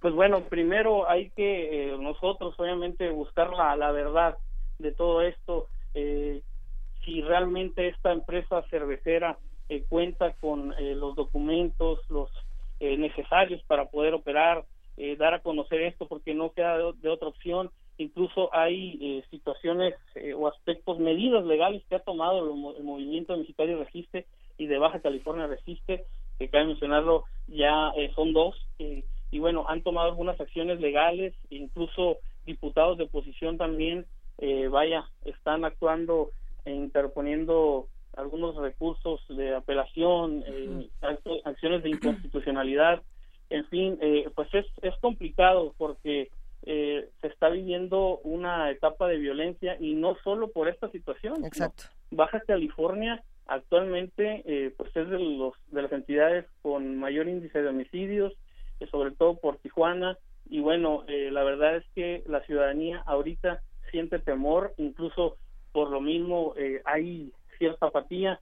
Solo son unos grupos eh, los que se han atrevido a manifestarse y bueno, esto es lo que ha generado todo este tipo de conflictos y bueno, pues qué medidas se pueden tomar. Pues lo único que queda a la ciudadanía es, es realizar lo mismo que se hizo al final, al principio del 2017, cuando salieron a las calles eh, más de 50 mil personas, esto pues eh, vaya, en cierta forma generó eh, reacción en el gobierno, incluso se buscaba y se pretendía pues eliminar, abrogar la ley estatal del agua que pretendía privatizar este servicio, incluso elevar las tarifas en un 20%, se logró con estas eh, manifestaciones, se logró que se abrogara la ley, sin embargo, pues hay otros eh, otras situaciones que el gobierno está eh, recurriendo para poder llevar a cabo los proyectos justamente hablando del tema de, la inseguridad y de la violencia, tanto en Mexicali como en Tijuana, Baja California, hay que, hay que recordar el, el, informe del INEGI, esta encuesta que se, que se hizo de, de la percepción de inseguridad, donde justamente lo que se decía es que el 80% de la población de Mexicali y de Tijuana se sienten inseguros. Esto, esto se publicó recientemente, fue la semana pasada, si no me equivoco, Joaquín. Eh, ¿Qué pasa con esta percepción de la inseguridad? ¿Qué se está haciendo con la inseguridad en Mexicali? Pues realmente, ¿qué se está haciendo? Eh, pues nada. Nada. Eh, es una situación que estamos viviendo desde hace varios años. Tijuana, eh, pues es la ciudad con mayor número de homicidios por mucho, superando a los al resto de los de los cuatro municipios. vaya, son fueron más de 1.700 asesinatos este 2017. En Mexicali fueron 166, una cifra histórica en los últimos años, porque se habían registrado 162 en el 2012, que era eh, pues la cifra más alta, y ahora en 2017 la superamos. Y curiosamente en Mexicali es donde hay esa percepción negativa, incluso más que en Tijuana.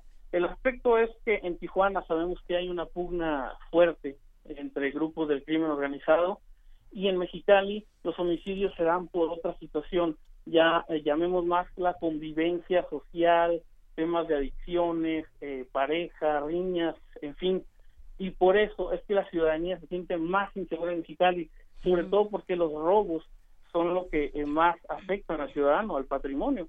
y eh, por eso es que la capital de Baja California tiene aún mayor eh, percepción de inseguridad que Tijuana. Joaquín, hay una, hay una parte que dice, ¿cuántos, ¿cuál es el volumen que se presume absorberá la presa, es una presa, la, la, la, cervecera en relación al agua que recibe la ciudad? El Valle de Mexicali recibe, abastece el 88% de la producción hídrica en el estado es la, es la parte más importante, el 57% del afluente del río Colorado es, es, es, es, muy importante. Digo, son datos que todo el mundo lo tiene ahí porque el hacer se padece de una manera radical, ¿no? Todo el mundo lo sabe. Es un dato que circula en todas partes, en las páginas de gobierno. El cuidado del agua es una cuestión muy importante. ¿Por qué, ¿Por qué el gobierno no tiene un dictamen sobre las consecuencias que va a pasar? ¿Qué va a pasar en 10 años con ese afluente de agua? No sabemos si lo tiene o no, pero lo que sí sabemos es que se le ha cuestionado precisamente eso al gobernador, porque hay documentos, como bien señalas, que mencionan eh, la problemática que se puede generar. Repito, eh, la empresa Constellation Brands pues pretende recibir ya eh, cerca de 20 millones de metros cúbicos, es un gran volumen de agua y esto pues obviamente va a generar una escasez entonces, lo que estamos viendo, le hemos cuestionado al gobernador, eh, pues hay eh, falta el agua y él eh, lo que menciona es, no tengo yo esa información, no tengo esa información de que no haya agua en Mexicali, precisamente en la zona valle. Entonces, por eso es la molestia de la ciudadanía, pero sin duda en los próximos años esto pues puede generar una escasez severa si de por sí ya lo vivimos actualmente. ¿no? Es que lo que dijo el gobernador es que cuál era el escándalo, si iban a representar cuatro mil empleos más para la entidad, ¿no?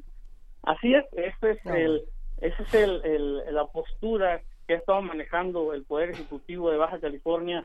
Vaya, eh, también el mismo secretario de Desarrollo Económico, eh, Bompante Olache, pues señalan que esto eh, va a venir a traer gran cantidad de una fuente de empleos, sin embargo no ven a lo mejor las afectaciones que se puede tener tanto del agua y bueno, eh, pues ya hemos estado viviendo este problema constantemente y bueno, es la postura, es con lo que se respaldan ellos de que es una inversión eh, sumamente eh, pues benéfica para la entidad, sin embargo no se toma, no se toca el tema del agua, señalan que pues no hay una información oficial, esa es la postura del gobierno del estado, una postura, no hay un documento oficial que señale que no hay agua y que eh, pues nos falta en fin es eh, a veces eh, de risa no hay algo que lo sustente pero es lo que se está viviendo aquí. bueno justamente nos envía Roberto Guevara un mensaje y dice y la Conagua qué eso es lo único que dice la Conagua pues con agua sabemos que son los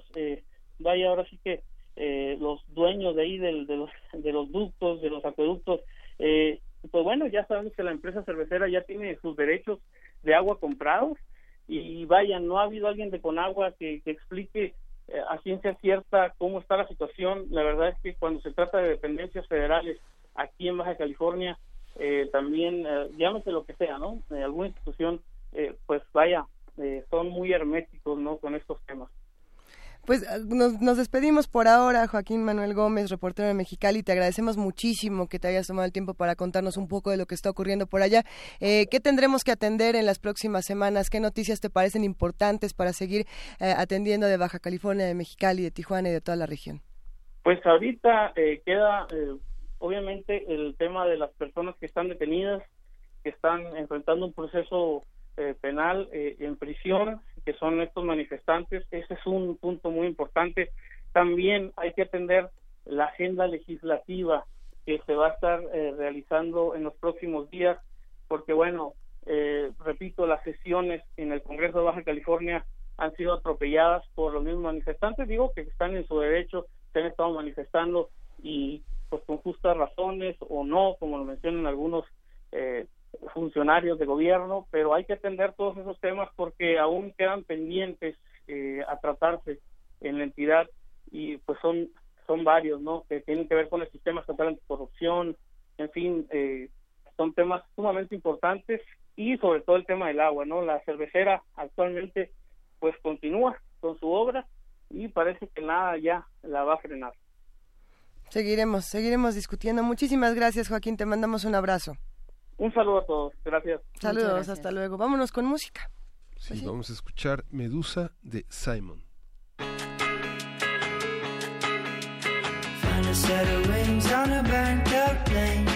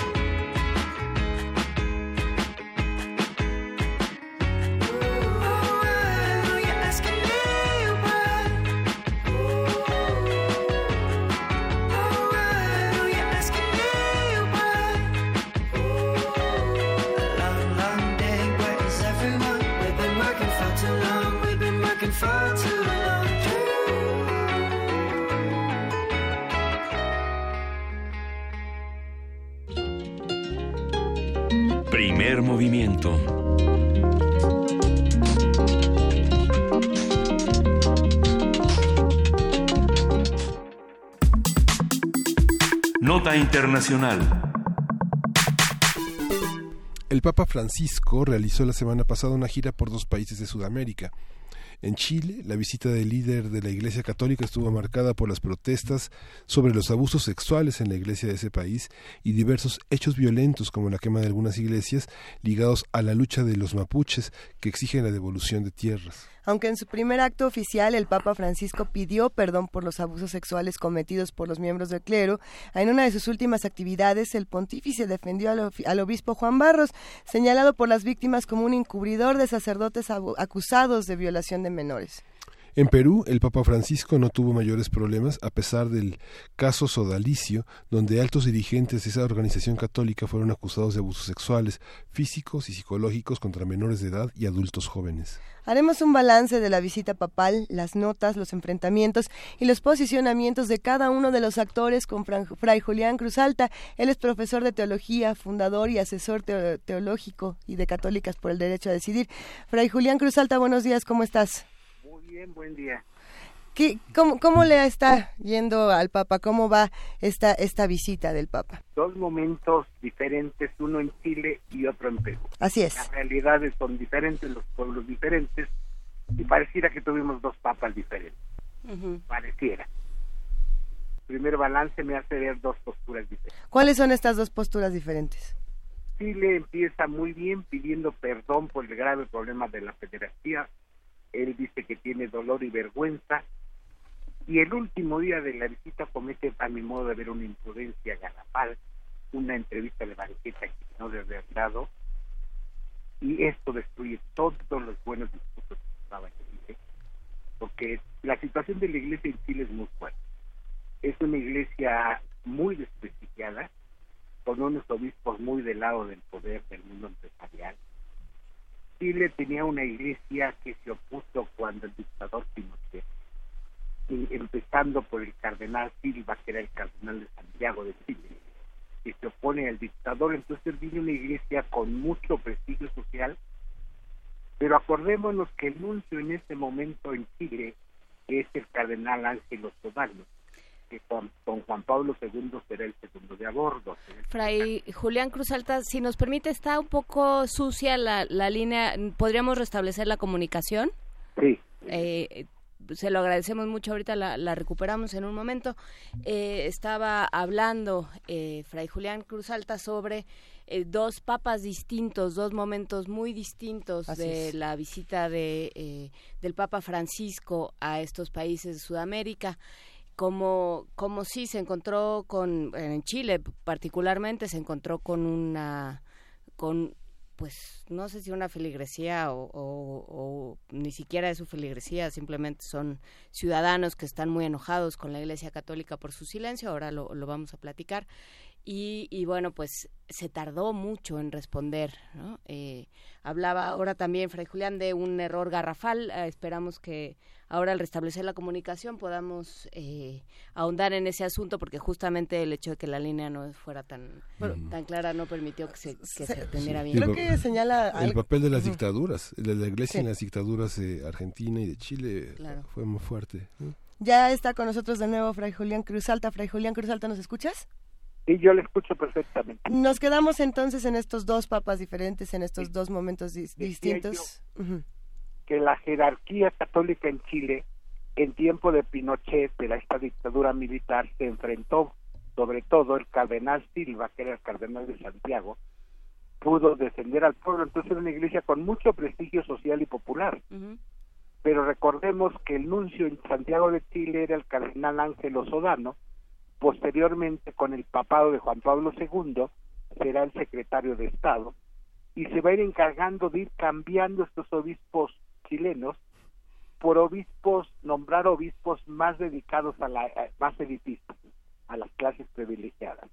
Entonces actualmente es una iglesia muy desprestigiada porque ha desatendido al pueblo y luego con estos casos de abusos de pederastía es una jerarquía que no ha sabido responder.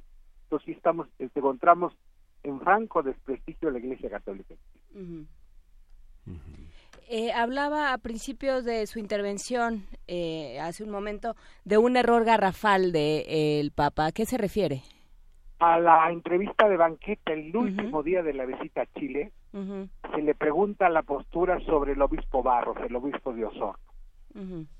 A mí me parece que fue un grave error del Papa, cómo responde, se enoja, pierde los estribos y es una entrevista que no lo debió haber dado porque parecía que iba bien, iba salvando, iba librando, empieza pidiendo perdón, vergüenza, tiene vergüenza y dolor ante la situación de esta iglesia que no ha sabido y él mismo comete ese error.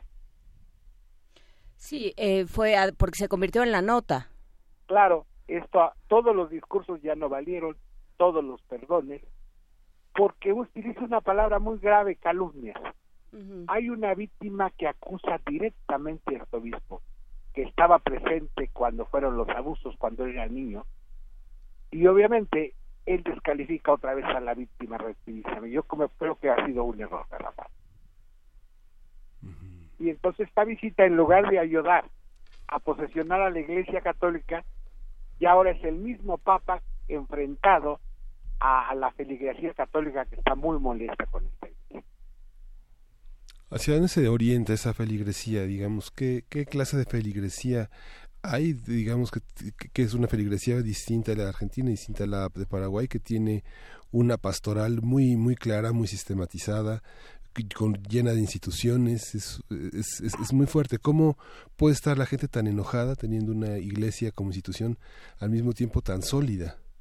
Claro, porque esta clase de obispos actuales eh, eh, chilenos pues fueron escogidos con esta situación por el cardenal, la mayoría todavía son del periodo de Juan Pablo II, no son obispos nombrados por Francisco, entonces, son obispos muy alejados del pueblo, muy parecidos a los obispos mexicanos. Lo que pasa que la historia de México no es la historia de Chile, no hemos tenido una dictadura militar en los últimos años, entonces viene una iglesia con mucho prestigio social a una iglesia con mucho desprestigio social. Entonces, no es el problema que la gente no crea, el problema es que no le crea a esta institución. El problema es institucional, es una iglesia muy desprestigiada y que no ha sabido dar soluciones al problema de los abusos a Ajá, yo eh, quisiera que regresáramos concretamente a, la figura del Papa, porque creo que ha sido un personaje en el cual, eh, sobre todo los, la, las, eh, la Iglesia latinoamericana, en los diferentes países, ha puesto eh, muchas esperanzas, ¿no? Fue alguien que llegó al papado con enormes expectativas por parte, sobre todo, de, de las iglesias en América Latina y de eh, los eh, las diferentes feligresías de América Latina. ¿Cómo está cumpliendo? ¿Cómo le está? ¿Qué cuentas está entregando Francisco? Y vemos la otra cara de la moneda Francisco en Perú.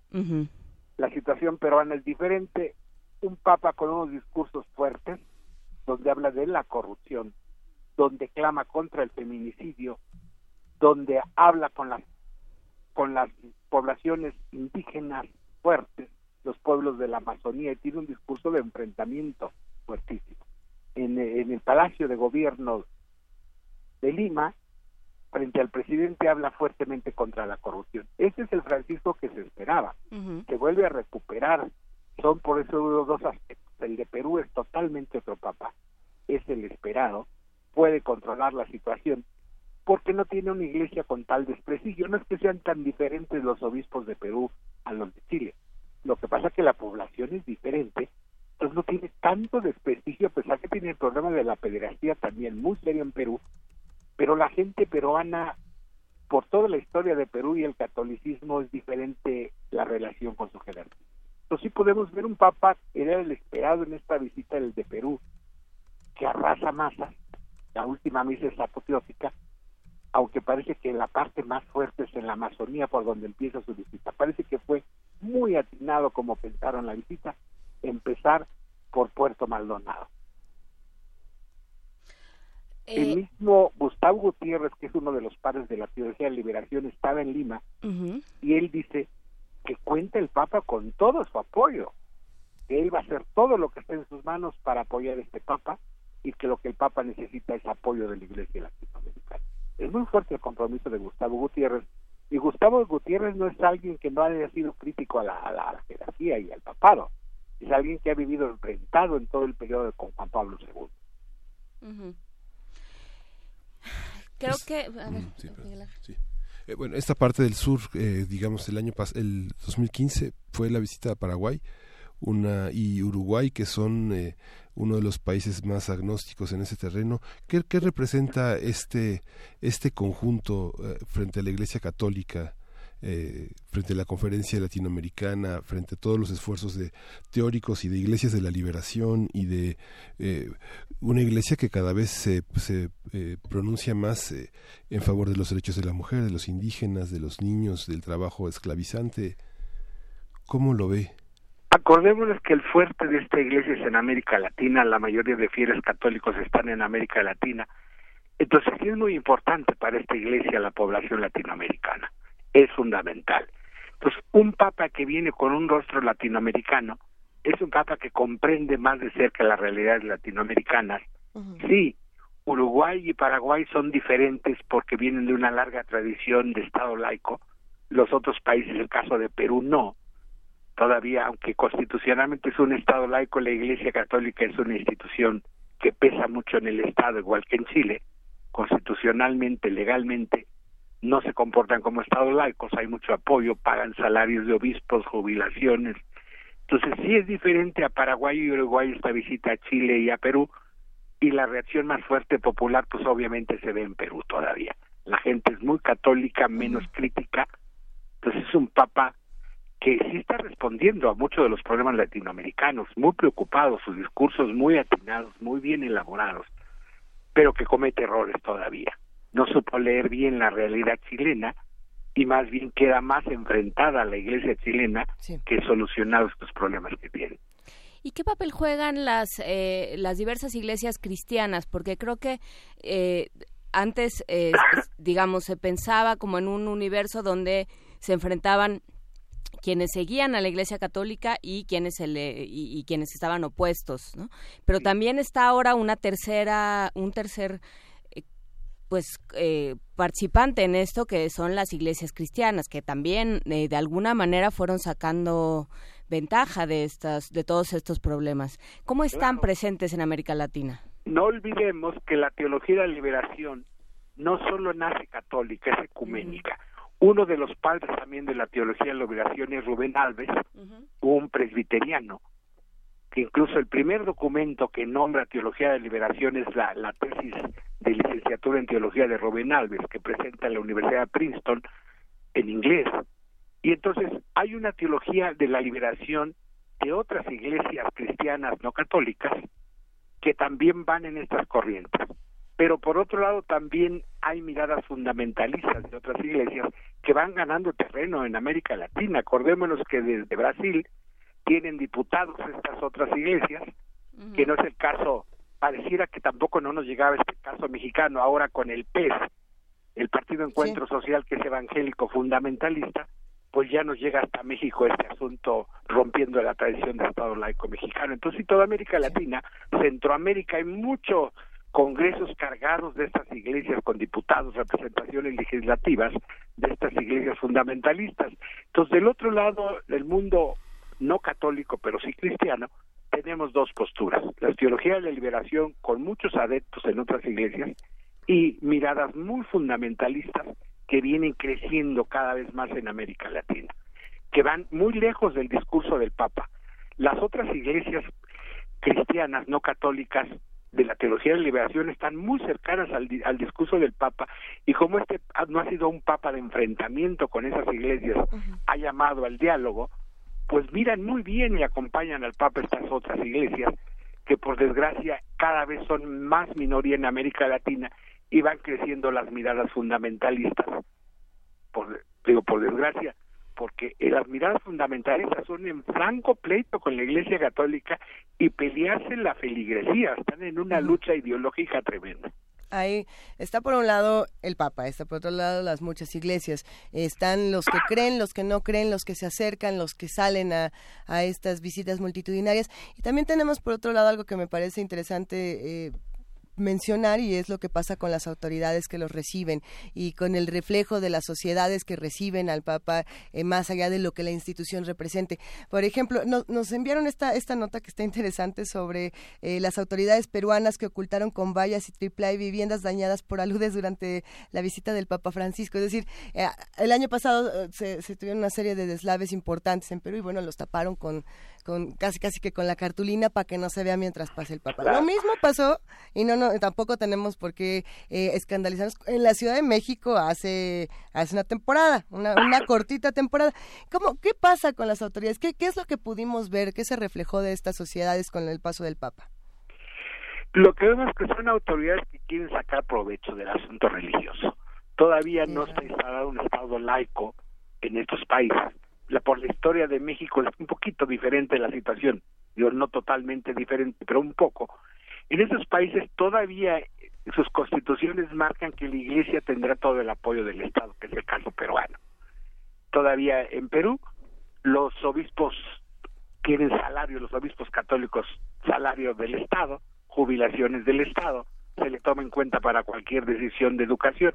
Entonces, ellos tratan de sacar de la población provecho para su figura. En este caso quedan muy dañados. El gobierno peruano, ante el discurso en Palacio contra la corrupción, fue el Papa de frente, venía con la espada desenvainada en este aspecto, no, no pudo negociación. Tratan de ocultar la realidad cuando el Papa pide ir a Trujillo precisamente por esa realidad. Trujillo estuvo en la agenda papal y negociado por dentro del niño el año pasado estos deslaves, estos más de 100 muertos, esta situación, y tratan de ocultárselo cuando fue el motivo de poner en la agenda papal en Perú la ciudad de Trujillo, fue precisamente esta situación. Pues quedan muy mal estas autoridades tratando de sacar provecho de ganarse adeptos religiosos, tratando muy bien al Papa. El, presidente peruano estuvo en todos, fue a Puerto Maldonado, en todas las misas. Me parece que su dignamente hubiera recibido como jefe de Estado al Papa en Palacio Nacional en Lima, no ha presentado, porque fueron las fue durísimo contra el gobierno, también por la exploración de la selva.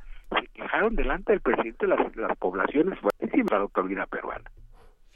Y creo que ahí entra una cosa importante que de pronto eh, se nos olvida, pero que con este Papa ha sido fundamental, que es eh, la dimensión política de la figura del Papa, ¿no? Y cómo eso encaja dentro de un eh, tema mente laico, en el caso de Perú ya lo vimos, no es así tan sencillo, en un esquema de soberanía, de Estado-nación, de, este, de Estado laico, ¿cómo, cómo entra esta dimensión política de, de Francisco? Obviamente él conoce esta realidad latinoamericana, viene de Argentina. En la Constitución argentina, el artículo 2 dice que la Iglesia es, es una entidad pública del Estado argentino. Entonces él conoce el peso que tienen en las constituciones latinoamericanas la Iglesia Católica y también trata de usar ese peso. Como son visitas de Estado, se le recibe, y aquí viene, juega el Vaticano, Roma figura, Estado e Iglesia. Por un lado, el Papa hace una visita a sus feligreses, pero por otro lado, una visita de Estado. Entonces, sí, el Papa Juan Pablo, perdón, el Papa Francisco también juega con esta doble figura del Estado Vaticano como estadia. Por un lado, es recibido como jefe de Estado y aprovecha esta situación, y por otro lado, obviamente es una visita pastoral a los feligreses de su iglesia. Esta es una situación anómala porque es tratado como Estado, pero también es iglesia. Yo creo que ninguna otra iglesia tiene un Estado reconocido como Estado. Claro y bueno pues como tal como tal figura el papa y como tal eh, regaña y apela e interpela y se de alguna manera pesa sobre eh, la política internacional. Claro estos discursos en paga nacional. Él conoce el peso político pareciera que va a regañar al presidente. En el caso no de México el Papa más compasional de la Ciudad de México como, como Estado laico que el presidente Peña, que parecía un niño de primera comunión en su discurso, todo rato es grave porque plantea la realidad de poco Estado laico en nuestros países latinoamericanos. Pues con esa reflexión nos quedamos. Muchísimas gracias, Fray Julián Cruz Alta, eh, asesor teológico y fundador de Católicas por el Derecho a Decidir. Muchas gracias por estar con nosotros esta mañana. Buen día. Hasta, luego. Hasta luego. Vamos a escuchar a continuación Plumaje Gris. Esto es de Anaís Abreu, una mini producción de Radio UNAM que forma parte de Arrenglón Sonido. Anaís Abreu es una joven poeta mexicana que también se encarga de hacer encuadernación. Tiene este editorial Diéresis, que a mí me parece que es una belleza. Vamos a escuchar Plumaje Gris.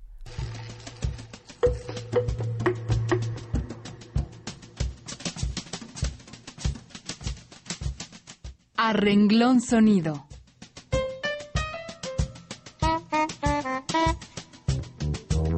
Escritura que nace de una onda sonora. Trinos.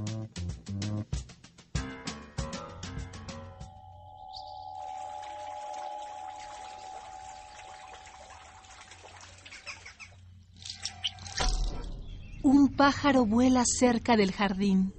Digo para mí misma, cuánta envidia.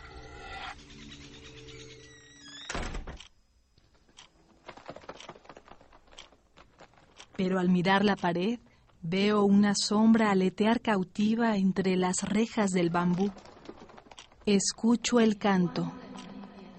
Nada puedo hacer.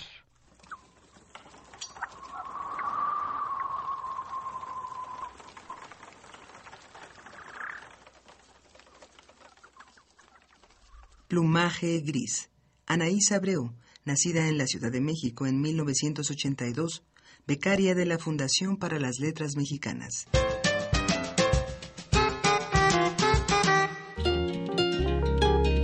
Primer movimiento.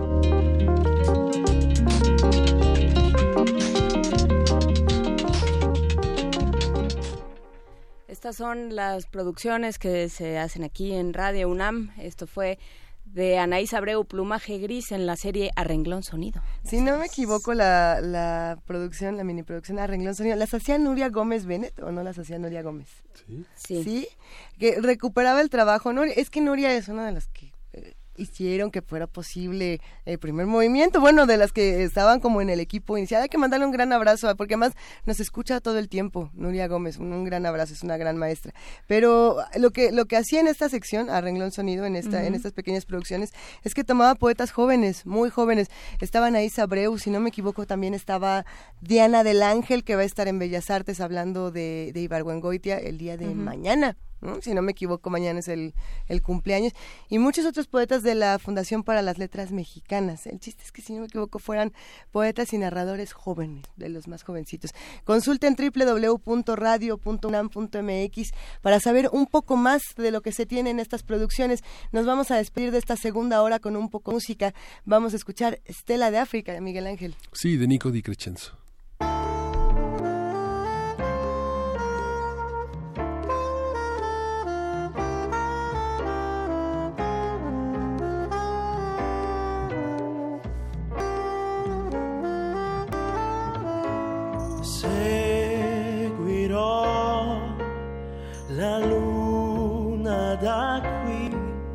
E costruirò cattedrali di fantasia per noi e ti proteggerò come la stella d'Africa dentro la terra bruciata la pietra rovente che lascia morire. Vive il bambino che ha radici più forti dell'anima e sei qui, sei tu, cosa ti aspetti te? Noi qui stranieri da un po' c'è chi ha nelle pieghe del blu e mi troverai e saprò raccontarti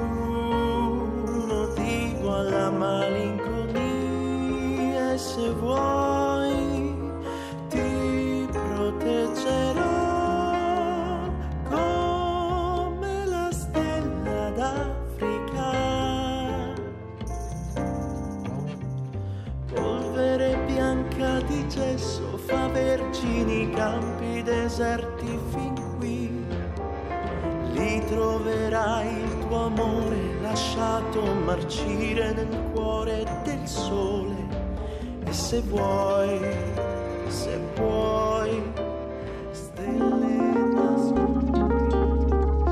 Primer movimiento. Hacemos comunidad.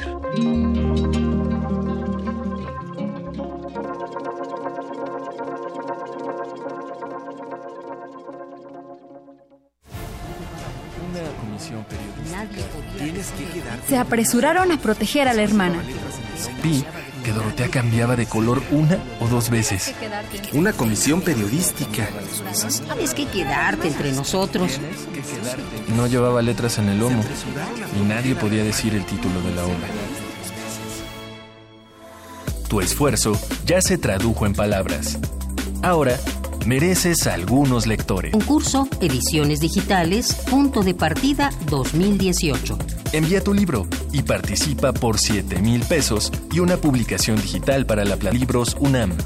Recepción de trabajos del 6 de noviembre de 2017 al 28 de febrero de 2018. Completas en www.literam.mx. Para llegar al punto final, primero necesitas un día. Radio UNAM, Experiencia Sonora. En 2018 decidiremos lo que es opciones que antes. Además de partidos políticos, habrá candidaturas independientes. La ciudadanía puede ahora respaldar esta nueva opción. Si decides, darán tu credencial para votar y solicitarán tu firma en la app oficial del INE. Esto no compromete tu voto, solo ayuda a las y los aspirantes a ser una opción más en las próximas elecciones. Recuerda, el INE protege tus datos personales. El primero de julio tú decidirás por quién votar. Instituto Nacional Electoral, INE. ¿Sabes qué es un observador electoral? Son las y los ciudadanos interesados en el desarrollo de las elecciones, que tienen la oportunidad de observar los actos del proceso electoral. ¿Te interesa? Fíjate bien. La convocatoria para ser observador u observadora electoral en el Estado de México ya está a la vida. Infórmate en www.ieem.org.mx. Mira, ve y observa. No hay pretexto.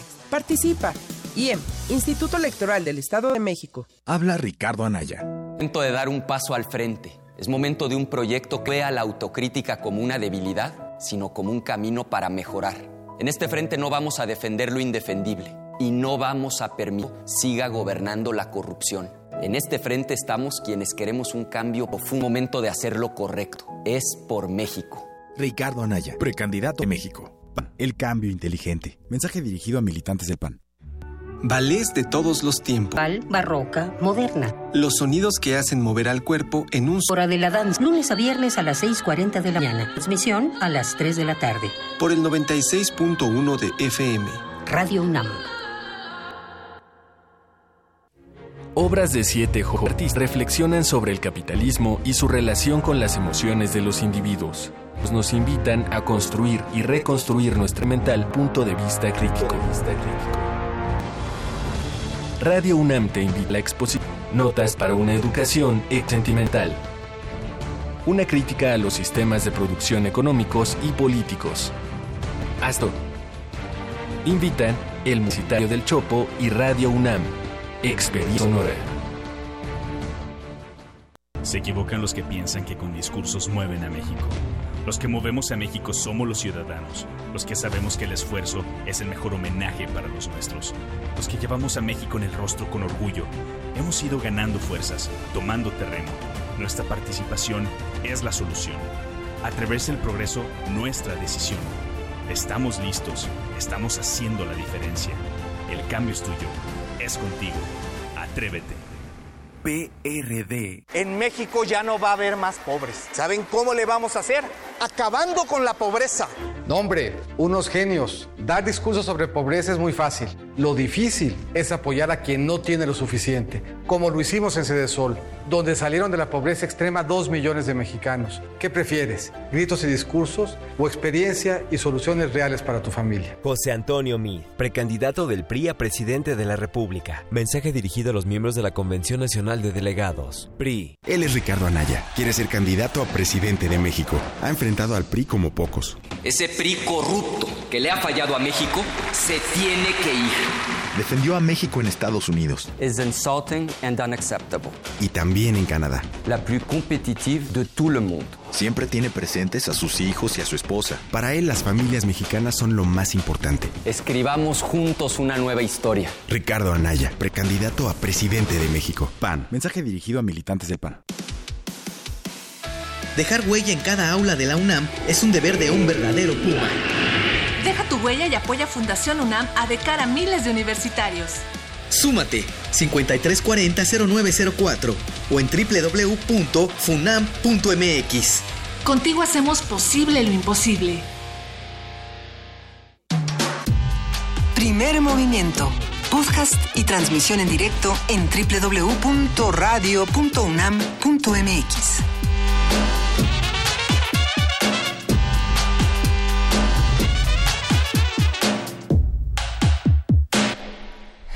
Son las 9 de la mañana con seis minutos. Hoy es 22 de enero y seguimos aquí en esta tercera hora de primer movimiento. Ni siquiera me, di cuenta en qué momento llegamos a las a las 9 de la mañana, Miguel Ángel, Juana Inés. Pues el momento del calor, que se acabó el frío, ¿no? El momento en que se acabó el frío, sí, el día de hoy, eh, venturosamente el, frío espeluznante de las, de las semanas anteriores, que bueno, a nosotros nos pegó, pero pegó de manera mucho más importante en otras partes del, del país y del mundo. Pero bueno, ya está está, se está bajando un poco, ya estamos a 11 grados según dicen ciertas mediciones. Ya se va a acabar la época de, las chamarras gigantescas y así, que nunca termine. No. ¿Cómo es delicioso traer así una chamarra de esas que te hacen tener los brazos como a 90 grados, ¿no? Sí. Bueno, está bien. Eh, cuéntenos cómo están viviendo lo que ocurre en nuestro país, cómo están viviendo lo que ocurre en sus propias comunidades. Estamos en arroba P Movimiento, en diagonal Primer Movimiento UNAM, y tenemos un teléfono que es 55 36 43 39. Mira. Está eh, Uriel, está Miriam, está. Ahora sí tenemos un equipo importante. Está Gina, está alguien tosiendo, porque siempre en esta producción hay alguien que está tosiendo. Alguien tiene tos. Eh, hay que darle la bienvenida a Gina, que va a estar con nosotros a, partir de este momento. Hola Gina, bienvenida al primer movimiento. Cada vez se integran más. bienvenida a la isla de la fantasía. qué, qué, bonito es que se integren seres y seres a esta, a esta comunidad que hacemos entre todos.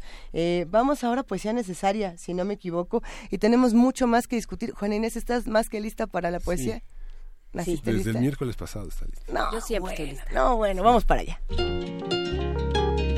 Primer movimiento.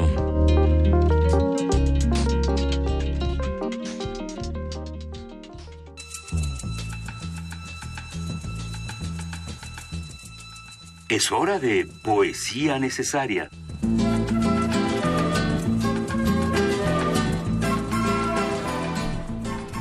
Llegó el momento de poesía necesaria, Juana Inés de esa. Sí, Luisa Iglesias, y tú empezaste este programa hablando, eh, pues medio de refilón, pero pasaste por eh, Cuauhtémoc Blanco y su candidatura. No, ya no lo quise volver a mencionar. no, vamos a volver a hablar de ello porque hoy se... Eh, hoy en Liberia nombran presidente y es, por supuesto, un exfutbolista. No, ¿a que sí? Lo cual, bueno, pues ha sido un proceso extraño. Espero que podamos hablar de ello con más calma y con especialistas durante la semana. Pero bueno, ha sido un proceso eh, de pues de concientización ciudadana o de, o de manifestación ciudadana muy extraño este, después de la, de la guerra civil que sucedió en los años 90, como eh, como muchos saben, quedó muy dañada Liberia y bueno, se, se enfrenta a estas elecciones, las primeras elecciones libres, y sale eh, un futbolista. Es George Weah. Ajá, que ya había estado en el Senado también, ya había sido representante, pero bueno, no es alguien, o sea, es alguien cuya trayectoria se distingue por haber sido, eh, por haber jugado en un, eh, de delantero en un equipo europeo, no tanto por su trayectoria política. Entonces es interesante lo que sucede hoy en Liberia y con ese pretexto eh, recuperamos a Patricia Llave Wesley. Ella nació en Monrovia, Liberia, en 1955. Salió de, de Liberia a raíz de la, de la guerra civil y escribe este poema que se llama La bendición. Y dice que tus días venideros estén salpicados de risa y con la risa, paz. Que todo tu ser pueda saltar adelante con frescura que encuentres tiempo para reír tontamente y danzar y saltar y mirar la caída del sol. Cuando despiertes, pregúntate en voz alta acerca de los rayos del sol, acerca del oscurecerse de la mañana, acerca de la neblina sobre las colinas, acerca de tus bebés al fondo del pasillo, acerca de la vecina y su perro. Pregunta a las estrellas, pregunta y pregunta por qué has sido tan bendecido ¿Y por qué es que te encuentras entre aquellos de la tierra que poseen más aire que el asignado para respirar? Pregunta por qué maulla el gato y por qué el perro menea su cola. Pregunta y pregunta por qué cae el rocío de noche y acerca de la fugaz mirada de la ardilla. Haz que la risa cobre vida en tu hogar. Y cuando acaricies a alguien, haz que esa caricia sea de verdad. Quiero decir de verdad, amigo mío. Camina suavemente sobre la tierra blanda, y cuando camines sobre la roca desnuda, pisa fuerte. Esta vida es preciosa. Que tu año solamente siga a través de un sendero despejado, y por favor, cuando camines, permite que sea con Dios. Amigo, que sea con Dios.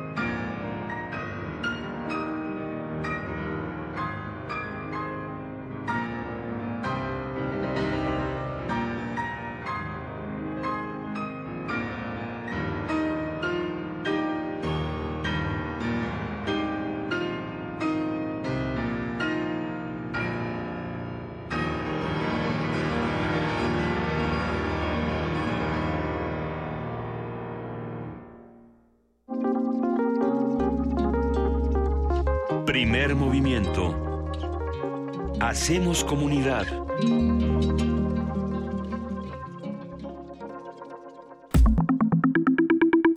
La mesa del día. A partir del primero de enero, la única factura válida es la que se realice con la nueva versión, es decir, la 3.3 que inició su vigencia desde julio del año pasado.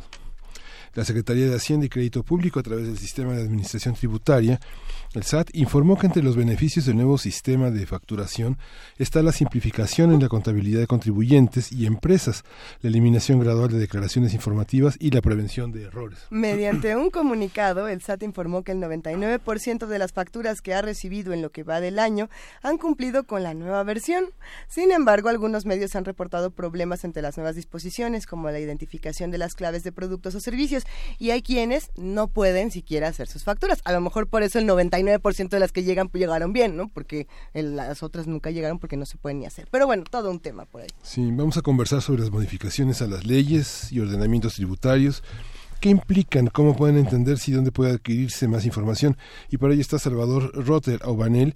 Él es contador público certificado por el Instituto Mexicano de Contadores Públicos, catedrático en licenciatura y posgrado de la Facultad de Contaduría y Administración de la UNAM y conduce los programas de radio y TV Consultorio Fiscal que se transmiten en Radio Universidad y TV UNAM. Bienvenido, bienvenido, Salvador. Muchísimas gracias por la invitación. ¿Qué pasó con el SAT, Salvador? Ayúdanos a entender, por favor. No estamos seguros de qué fue lo que pasó. ¿Por qué no nos quiere el SAT? ¿Qué le hicimos al SAT? El SAT lo que quiere es saber más de nosotros. A ver. El SAT sabe de, nosotros, de cada uno de nosotros, más que lo que nosotros mismos sepamos. Esas facturas electrónicas, esa versión 3.3, eh, se requiere para hacer absolutamente todo y el SAT quiere saber absolutamente todos nosotros. ¿Qué es este todo? Es eh, cuánto ganamos, en dónde lo depositamos, en dónde lo gastamos, ¿Dónde en dónde lo gastamos, si compramos una casa, si vendemos un automóvil, este, es más, es una de las eh, cosas que está costando mucho más trabajo, porque la autoridad me dice si vendes un automóvil entre particulares tienes que seguir un CFDI. Entonces quieres saber absolutamente todo. Si compras una casa, si vendes una casa, si compras un auto, si vendes un auto, cuánto ganas, dónde lo depositas, cuánto cobras, en qué lo gastas. ¿Puedes saberlo todo? Digamos, cuando las, las informaciones tributarias locales y municipales en el país tienen severas dificultades en los cruces de información? Sí, este, este, este, esta versión del CFDI 3 es tan completa que ah, lo que va a tener la, la, autoridad es información prácticamente de todo lo que hagamos siempre y cuando eh, no recurramos a los como el, como el único depositario finanzas. Eh, bueno, el único banco que no va a reportar a la autoridad se llama Banco Colchón. Este, si eh, nosotros tenemos la mala costumbre de depositar en el colchón y de no generar riqueza a través de intereses o vivir franca, este pues sí el banco la autoridad no pero además también tendríamos que estar en la economía informal y también tendríamos que no comprar un automóvil tendríamos que no comprar un bien raíz. Lo que yo quiero entender, los beneficios de formar parte de lo otro, es decir, de tener facturas, eh, de formar parte del, entre comillas, sistema, ¿cuáles son actualmente y por qué eso es mejor que formar parte de la informalidad cuando freelance, como podría ser este en el que nos encostó y no tenemos ningún beneficio. Son facturas, impuestos, impuestos del impuesto. No tenemos un trabajo eh, freelance porque, porque firmamos un contrato cada mes. Bueno, pero vamos a poner el caso de diferentes personas que lo único que entregan y no tienen otro servicio. Parece en alguna parte. ¿Qué pesa? Mira, el, estar, eh, sí está muy complicado, pero como todo cambio, complicaciones, todo cambio cuesta adaptación. Eh, hace muchos años nos quejábamos de los contadores de las declaraciones informativas y pasaron los años y nos acostumbramos a hacerlas y las hacemos y las entregamos cada mes. Este es un cambio doloroso, es un cambio que cuesta mucho trabajo porque tiene muchísimos detalles y esa cantidad de detalles va. El tema es que hoy tenemos, además de, la, de las leyes fiscales, una ley antilavado que tiene un nombre larguísimo, este, y que si yo quiero comprarme una propiedad, eh, pudiera ser considerado lavado de dinero si no puedo demostrar cuál es el origen de mis recursos si yo quiero comprar o vender un automóvil, lo va a pasar exactamente lo mismo. Entonces, si yo quiero vivir tranquilo, si yo quiero vivir sin presiones, sin problemas, tristemente y la única opción que hay es vivir en la economía formal. Vivir en la economía informal hoy eh, lo que produce es no poder tener eh, la posibilidad de conseguir una propiedad. eh, la ley antilavado me dice que si yo compro una propiedad que vale más de 500 mil pesos no la puedo pagar en efectivo. Entonces, puedo llegar con 500 mil pesos o 600 mil pesos y me va a decir quién me la vende. Gracias a que no puedo aceptártela. Es más, voy a poner un caso extremo. Yo quiero suponer que este tú me decides vender tu propiedad y me dices, ¿sabes que Salvador vale un millón de pesos? Y yo llego y te deposito un millón de pesos, eh, eh, pero en dólares, te lo deposito en dólares. Tú estás obligada a no operar esa, a no realizar esa operación y devolverme la misma cantidad, pero en dólares. No me lo puedes hacer en transferencia electrónica. los mismos billetes y todo. Casi, casi. Pero ella tendría que, si yo le deposité dólares en su cuenta, ella es en pesos y aparece ahí que le deposité 50 mil dólares, ella tendría que comprar 50 mil dólares, sacarlos y los, volvérmelo, con el riesgo que esto implica. Y además la pérdida en materia cambiaria. Había aquí eh, detrás de esta, eh, de como lo llamaste, el, impulso del hacienderos, hay una preocupación por el lavado de dinero. ¿Es eso? están tratando de evitar Están tratando de evitar el dinero y tratando de evitar la evasión fiscal. Esos son los dos puntos más importantes. La otra quiere que paguemos impuesto por lo que tengamos que pagar impuesto y que no esté usando el dinero eh, para cubrir tus delitos. Bueno, a ver, entonces al otro, ¿y cómo se hace esto que nadie entiende estas facturas inexplicables y el sellito ¿De dónde sale? Lo que cambiaron fueron muchas cosas. El, de la versión 3.2 a la versión 3.3 hay varios cambios importantes. Salvador Hotel saca todos sus apuntes, Excelente. Los principales cambios del CFDI, y esto causa muchísima risa porque eh, generalmente nos va a estar pasando que cuando llegue Nosotros a comprar hemos llorado muchísimo. Claro. No, a mí me va a dar mucha risa que llegue yo a algún lado y me digan, oye, este, voy a comprar la laptop que está en esta mesa y me va a decir la persona que me la vende, ¿para qué la quieres? Pues, pues, lo, mejor que le podría yo preguntar es, pues, ¿qué te importa? Yo quiero comprar una laptop para mí, ¿no? Es que necesito que me, me digas para qué la quieres, porque en el comprobante va a ir un uso de CFDI este uso CFDI es si lo vas a lo vas a deducir como un gasto, si lo vas a si la estás comprando para revenderla y entonces es una adquisición o si la estás comprando como activo fijo para tu negocio y entonces es un, eh, un, equipo de cómputo. Nos están preguntando brevemente qué es CFDI, nada más para los que nos escuchan y a lo mejor no tenían claro, el CFDI es el comprobante fiscal dije sencillo. La única forma de hoy en, eh, en materia fiscal de emitir comprobantes. Entonces, justamente ayer, cosa que a nadie le importa, pero ayer farmacia eh, y a la hora de hacer la factura me preguntó la mujer de la farmacia, es este para con qué motivo es la compra porque me duele la panza. Pues, porque tengo gripa. Porque tengo gripa. ¿no? pero hay una serie de opciones de mercancías, este, una serie, se despliega una serie de... Este punto es bien importante, sobre todo para todas aquellas personas físicas anual. Eh, el catálogo de usos de CFDI es, no es tan largo, son 15 o 20 conceptos. Mm. No, tenemos uno de 50 mil. Este, hay uno de 15, 20 conceptos, pero es importante porque si yo quiero en mi declaración hacer uso de las deducciones personales que me permite la ley del impuesto sobre la renta, eh, la autoprecación y si eso me puede provocar mis deducciones personales un saldo a favor. Si quiero tener problemas con mi saldo a favor en el uso del CFDI, cuando vaya yo al médico, hay que pedirle al médico que me expida el CFDI, el comprobante. Eh, nombre, punto número uno. Dos, que ponga el paciente. Los médicos no ponen quién es el paciente. Dicen, oye Salvador, pero es que estoy expidiendo el comprobante en nombre de Salvador y el paciente. Sí, pero ya quieres, obviamente fui yo y que no fue mi hijo. Mi hijo, pero si fuera mi hijo es, es deducible. Pero a lo mejor estoy llevando a mi amante. Y entonces estoy llevando a mi amante, pues el autor me va a decir, esa no es deducible. Entonces, ese tipo de detalles la autoridad quiere saber quién es la persona beneficiaria. Sí, un amante puede ser un amigo, puede ser una, un conocido de trabajo, o sea, puede ser cualquier persona que no forma parte de una línea. Así es, que no sean mis padres, mis hijos, mi esposa. Tan, tan. El seguro. Luego, hay que poner el uso del CFD y eso le va a facilitar a la autoridad prellenar mi declaración y que yo más rápido pueda tramitar mi devolución de impuestos es importante que yo le ponga ahí que es un gasto médico hospitalario.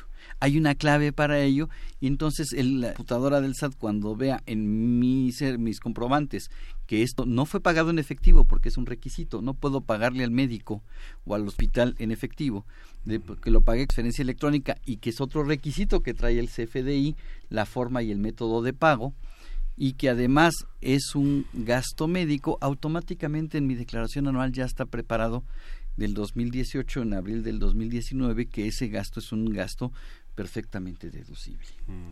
Porque dice mi RFC que el paciente fui yo, que fue un gasto médico y que lo pagué con tarjeta de crédito o transferencia o cheque. Pero es que a mí me, bueno, no es que me esté escandalizando ni nada, pero yo quiero meterme abajo de la mesa. A ver, si yo llevo a mi vecino al, médico, es, el vecino que está en la economía informal, que es mi amigo y que tengo que mentir y poner mi nombre como paciente para no tener problemas. Es que es que no, yo no puedo deducir en mi declaración anual el gasto que sea para otra persona que no sea un servidor, mi esposa y mis hijos, pero voy un poquito más allá. Tampoco puedo, Salvador Rotten en su caso específico, no puede deducir los gastos médicos de su esposa ni de mi hija. ¿Por qué? Pues porque ambas trabajan, ambas obtienen ingresos y entonces ellas tendrían que pagarse y deducir en su declaración anual sus ah. gastos médicos, no los puedo meter yo. O sea, la ley me dice, puedes deducir en forma personal los gastos médicos para ti, para tus padres, para tus hijos, para tu cónyuge, siempre y cuando no obtengan un ingreso igual o mayor al año de un salario mínimo. Es decir, que el, grado de dificultad de las declaraciones y de los comprobantes es directamente proporcional a la invasión que se está haciendo por parte del SAT, porque si es una invasión a la privacidad, decir toda esta información de manera obligada es de manera obligada. Si quiero efectuar de manera obligatoria. Y es más, si yo quiero efectuar la deducción, pero soy el médico y no expido el comprobante como debe de ser, la autoridad me puede sancionar y me puede poner un vuelve muy interesante. Es que ahí el problema es que se requieran esos grados de educación y especialización esto eh, recordaba, ya no sé, Luisa o Miguel Ángel a Videgaray prometiendo que todo iba a ser muy sencillo. Ah, era Miguel Ángel diciendo que los no te lo vayas a tomar a mal, Salvador. Iban a ser cosa del pasado y que ya no iba a hacer falta nada y que todo iba a ser facilísimo. Y cada vez es todo, sobre todo si uno no tiene no oye consultorio fiscal como y no tiene una educación fiscal y entonces le dan un ticket y la tira. Todos o no saca como todos. o no se entera Yo los invito a que escuchen consultorio fiscal para abordamos esos, esos temas. digamos pensando en los cinco los que sean que tiene humano este que no quiere entrar en problemas con Hacienda bueno, yo creo que el punto es eh, el cuidado de cuentas bancarias. eh, mucha oh, gente, sí, claro, mucha gente, mucha gente de y aquí, sobre todo en la Ciudad de México, yo sé que nos escuchan en muchas partes de la República, pero en la Ciudad de México estamos muy acostumbrados a vivir en condominios. Y además de que vivimos en condominios, tenemos seguridad contratada. Y luego se le ocurre que, pues, alguien levanta la mano y dice, yo administro el edificio y le depositan el dinero en su cuenta. Hay un artículo en la ley del impuesto a la renta que es el artículo 91, perdón por ser tan técnico, pero sí quisiera que la gente supiera que existe este artículo, que yo le llamo el artículo Voldemort el que no debe ser nombrado, pero que todo mundo debe conocer. Eso, este artículo me dice que todo lo que yo deposito... Tú ya sabes quién, ajá, sí, tú ya sabes quién, sí. Ajá, el, el, que no debe ser nombrado, este, el que tú ya sabes quién, este, este artículo me dice que todo lo que yo deposite en mi cuenta es ingreso. Entonces, si de pura casualidad eh, yo administro el edificio donde vivo y todos los vecinos me depositan las cuotas de mantenimiento en esa cuenta, pues la autoridad fiscal me va a decir eso es un ingreso. Si este si mi hermano que vive en Mérida me dice, oye Salvador, necesito que me compres esto, yo te deposito el dinero en tu cuenta, yo le voy a decir que no, que mejor se lo compro, le mando las cosas y cuando nos veamos que me dé el dinero, porque por ahí rezaba el dicho que, que el caballo, que la pistola y la mujer no se prestan. Bueno, la cuenta bancaria tampoco. Ah, ok, ok, ok. Es que, a ver, creo que aquí vemos muchos que comenzamos a estresarnos pensando entonces en... Así, SAT va a tener acceso a todas nuestras cuentas. De hecho, ya lo tiene. Ya lo desde hace un buen rato. Muchos años, así es. Ya sabe todo lo que estamos haciendo en nuestras cuentas. a partir ya, ya, ya no quiero empezar a hacer preguntas como de gángster o de, de, alguien que se quiere salir de la justicia. de verdad que, no. Pero a partir de cuánto dinero es que el SAT comienza a prestar. Si un tres mil pesos o, a lo mejor el otro lo recibe de otra manera, no lo sé, pero si no era tres mil pesos. El SAT no, no pone el ojo como si uno gana 50, Fíjate que tu pregunta, es, tu pregunta es muy buena. Eh, quien hace estas revisiones es una computadora. Ah, o sea, le vale. la computadora, si la computadora, eh, déjame ponerte un ejemplo rápido y de números sencillos. Imagínate que eliminemos el aguinaldo. Yo sé que a nadie le gusta que le diga que eliminemos el aguinaldo, excepto a quien lo tiene que pagar, pero para hacer cuentas rápidas. Imagínate que, que, que, ganas 10 mil pesos mensuales. Al año son 120 mil, para sacar números rápidos. que de esos mil pesos, de esos diez mil pesos mensuales, SAT, te el, impuesto a la red cuentan en pesos. O sea, ya estamos hablando que tu recibo de no pero que además te descuentan 100 pesos. Entonces, el SAT estamos hablando de que sabe que recibes 8,900. ¿Por qué? Porque tu patrón timbra. CFDI emite comprobante que, que, el SAT recibe, esto es lo que le llamamos timbrar, que donde sabe que tú estás recibiendo 8,900.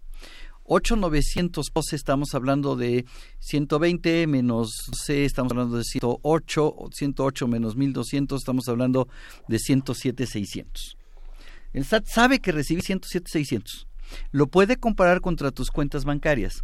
Si en tus cuentas bancarias existen 125 depositados, entonces te va a preguntar, ladrón, ¿de sacaste la diferencia? Sí, nuestro problema nunca es ese, fíjate.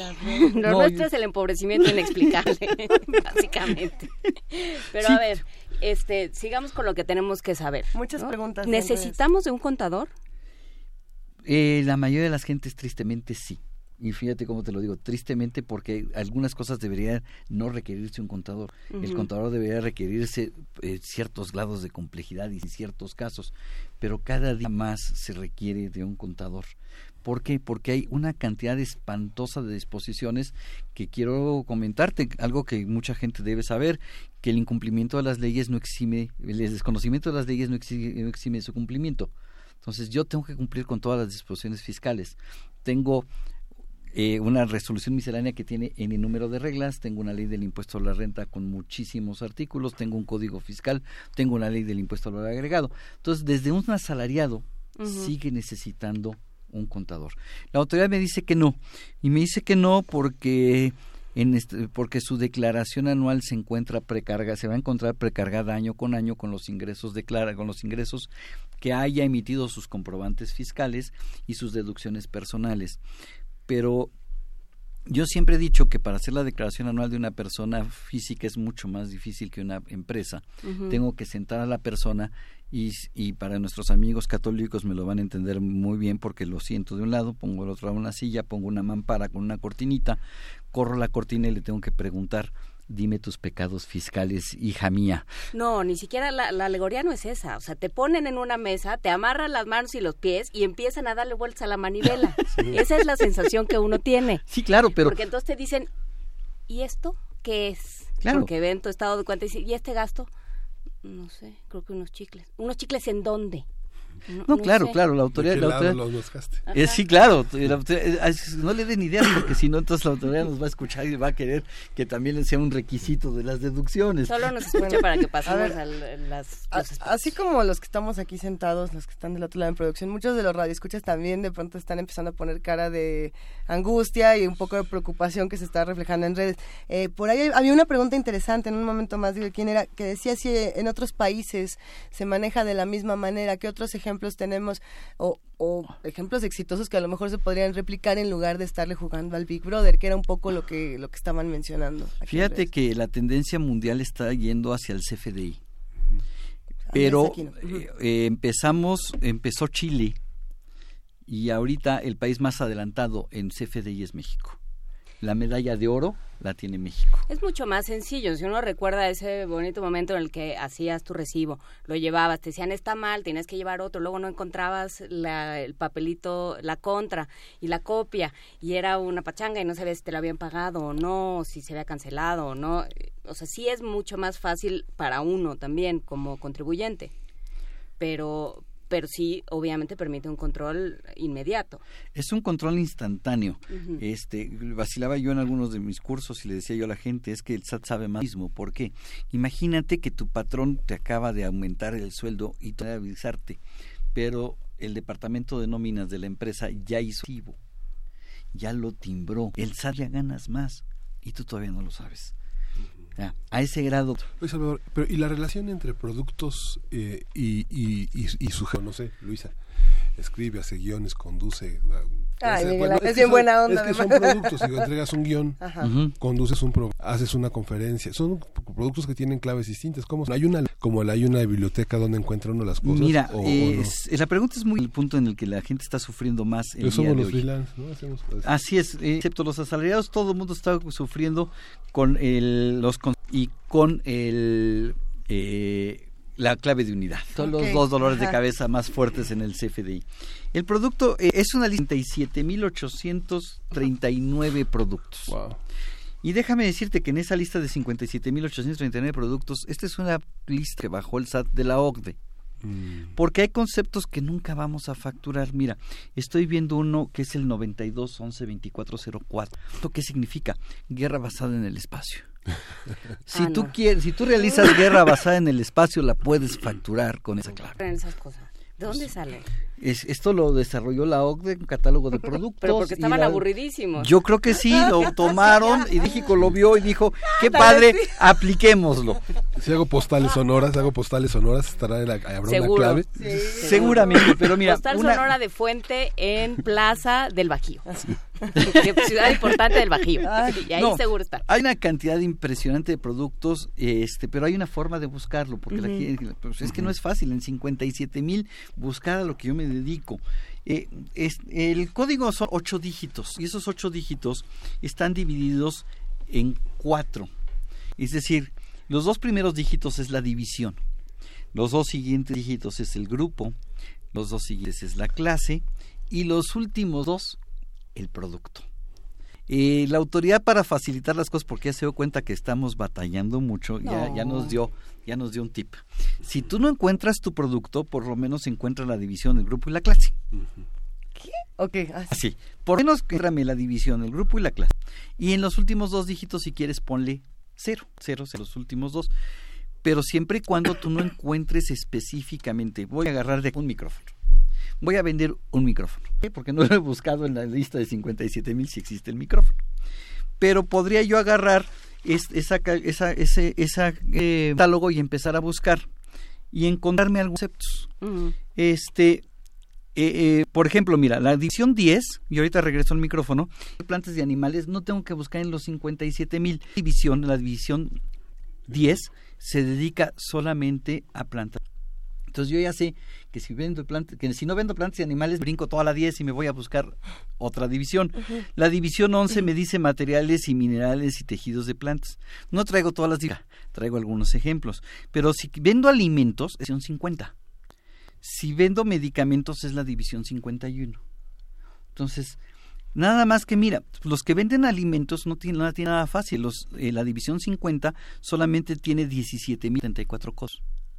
La división 51 tiene 1893 medicinas que pudieran encontrarse. Pero yo encontré que es, no sé qué número, este, para el micrófono y creo que por ahí está. Entonces, si encuentro la división en la que creo que puede estar el micrófono, me tengo que ir a buscar el grupo.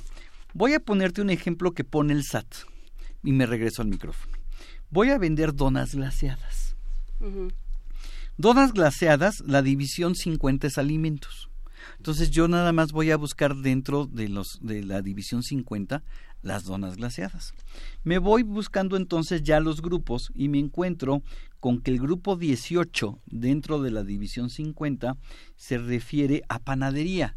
Las donas glaseadas sé que es pan, entonces ahí debe de estar. Ya no tengo que buscar en los demás. Entonces yo ya sé que los primeros cuatro dígitos de la clave de mi producto es 5018. Luego, dentro de la 18 empiezo a buscar, pero ahora por clase, no necesito ir producto por producto, me voy por las clases y me encuentro que la clase 19 es pan, galletas y panecillos dulces. Entonces, ya sé que ahí está. Y ahora me pongo a revisar dentro de ese, está fácil, ¿verdad?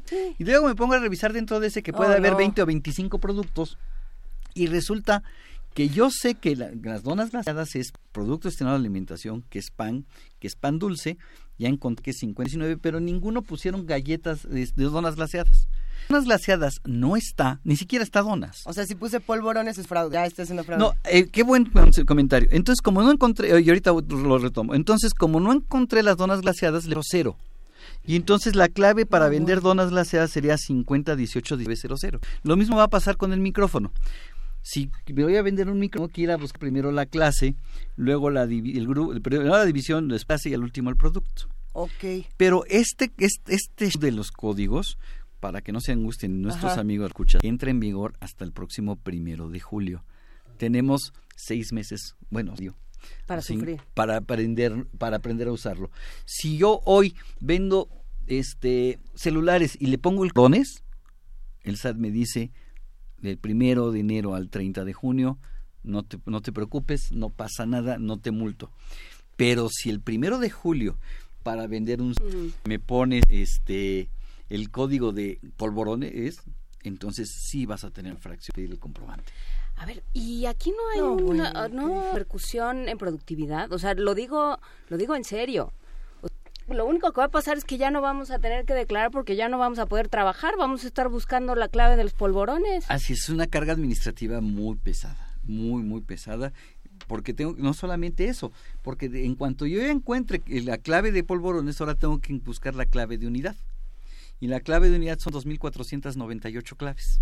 A ver, pregunta Vicente Encarnación, eh, creo que eh, vuelve a preguntar, yo creo que se está incorporando a esta conversación con Salvador Rotter, porque ahora nos preguntan con qué concepto, esto ha sido una fuente de, pachanga permanente, pregunta R. Guillermo si compro unos pollos, tengo que decir para qué los quiero, la otra, alguien más en Facebook pregunta eh, si voy al, qué pasa cuando vas al tianguis, qué pasa con las transacciones que son tradicionalmente en efectivo.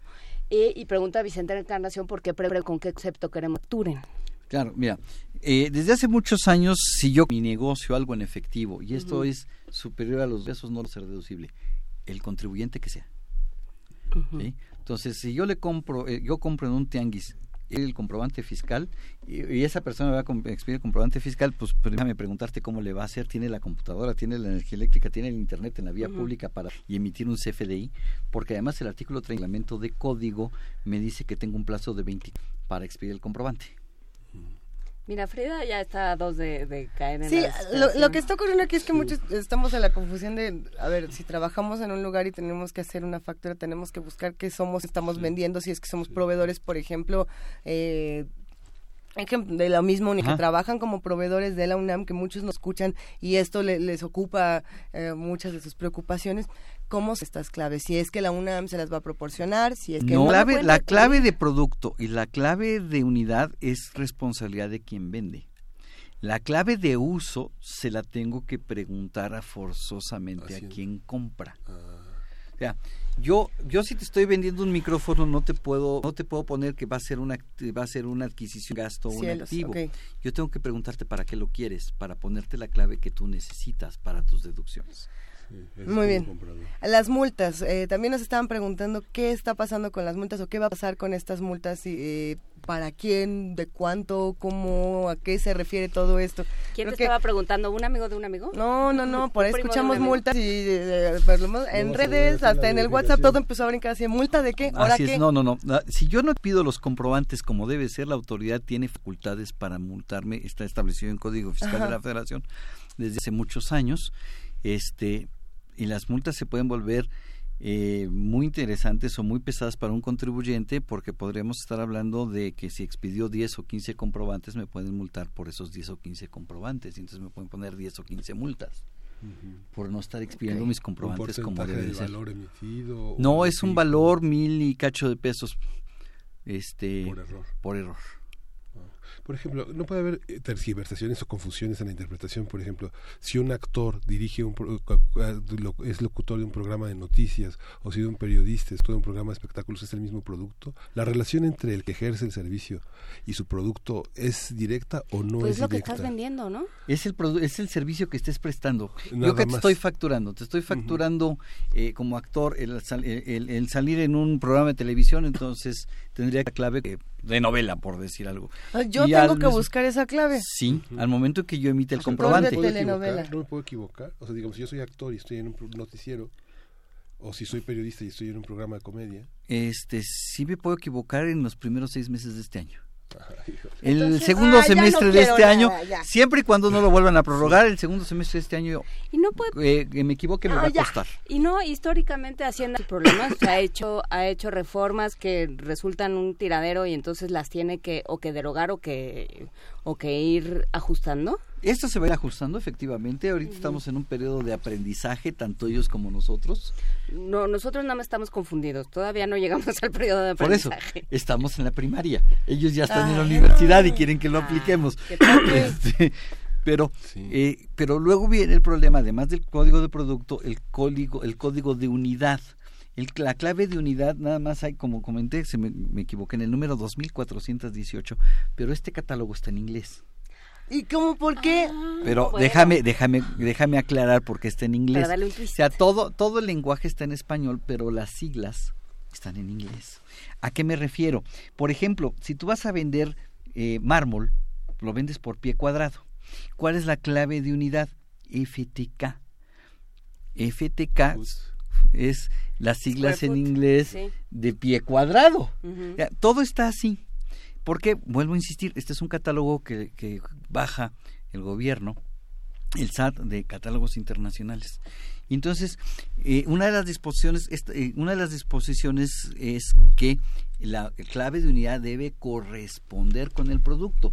Yo no voy a vender servicios de locutor y voy a poner pie cuadrado. Si pongo pie cuadrado por servicios de como locutor, entonces la autoridad me podrá sancionar, pero esta clave de unidad también su aplicación será a partir del segundo semestre de este año. Tengo una pregunta. Estamos hablando, por supuesto, de esta parte que es muy confusa, que es muy compleja, que es... Eh, y muy angustiosa. Angustiosa. Quiero yo pensar que además de todo lo negativo que puede eh, resultar esta, esta o, lo estresante que puede resultar una plática como esta, también debe haber algo muy positivo que nos está proponiendo el SAT quiero yo pensar que están diciendo es que todo esto es para protegerlos de algo, es para darles algún beneficio a futuro, es para hacerles bien, porque si no, no hay ningún beneficio, no hay nada que nos esté dando a nosotros como trabajadores. Lo único que está haciendo es uno quitarnos más, nos está diciendo que va a haber menos lavado. Eh, esto es para transparencia. ¿Para qué se supone que es? Para combatir el lavado y fiscalizar a los contribuyentes, para que los, para saber que los contribuyentes están pagando bien sus impuestos.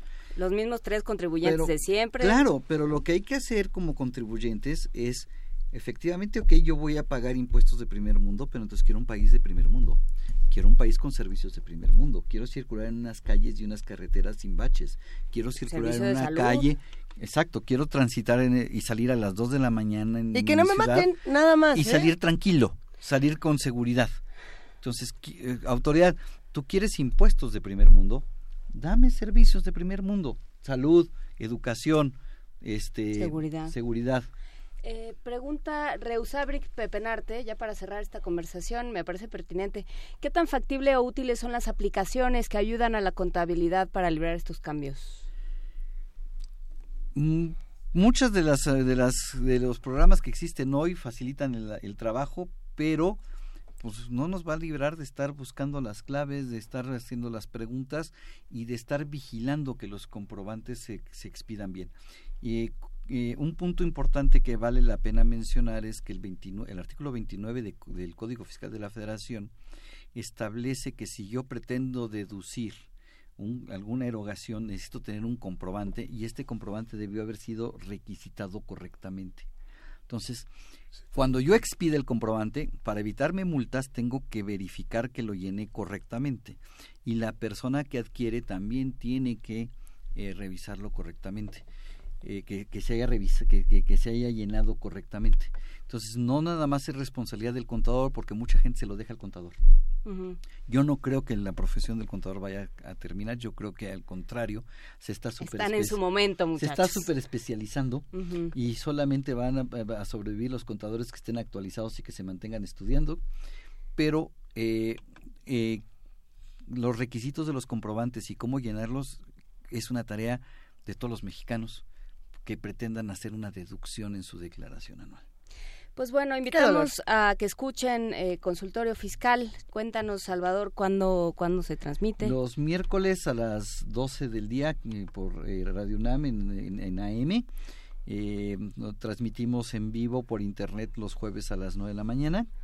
Y, los, y esa transmisión en vivo de los jueves en la mañana se transmite por TV UNAM los sábados a las 9 de la mañana jueves, miércoles y sábados el consultorio fiscal a través de radio y TV UNAM. Vamos a poner todos los datos en, en internet. Por supuesto, está también en nuestra parrilla de programación en la página de www.radio.unam.mx. Muchísimas gracias. Gracias a ustedes. ¿Dónde te pueden contactar? ¿Dónde pueden contactar a los de consultorio fiscal?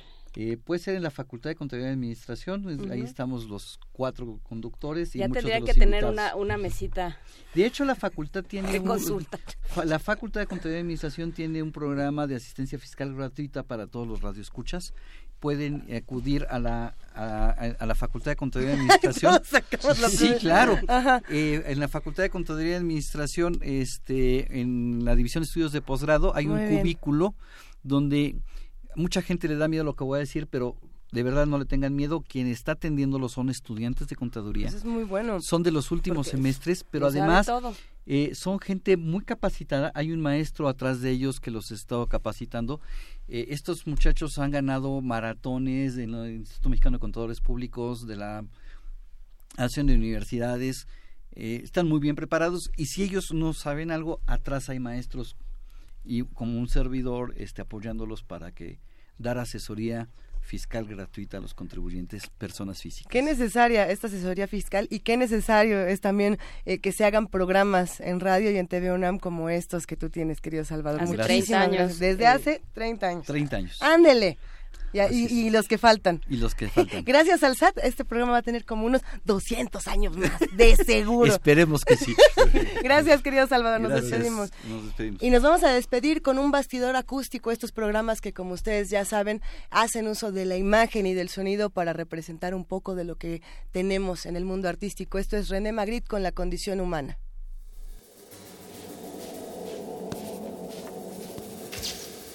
Bastidor acústico. Acústico. La condición humana número uno. René Magritte, 1933.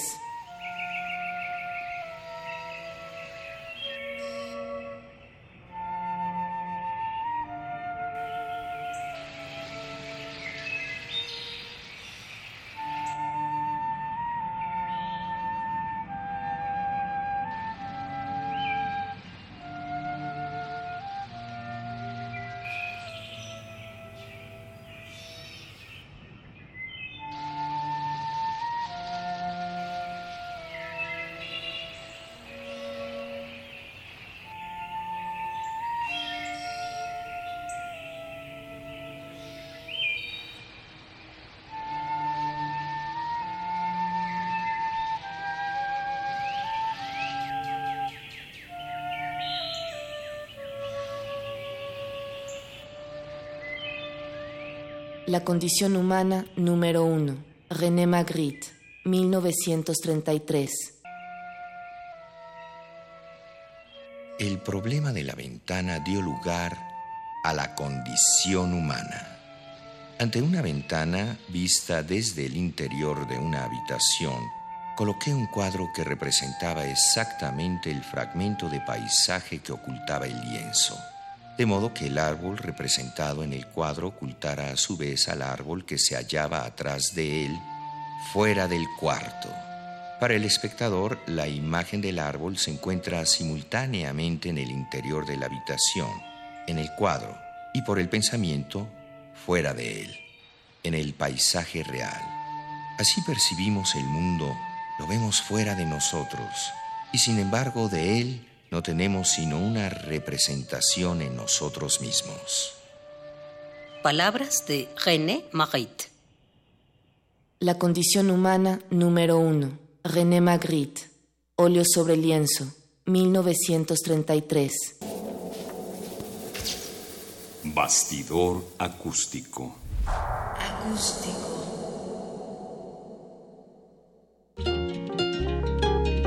Primer movimiento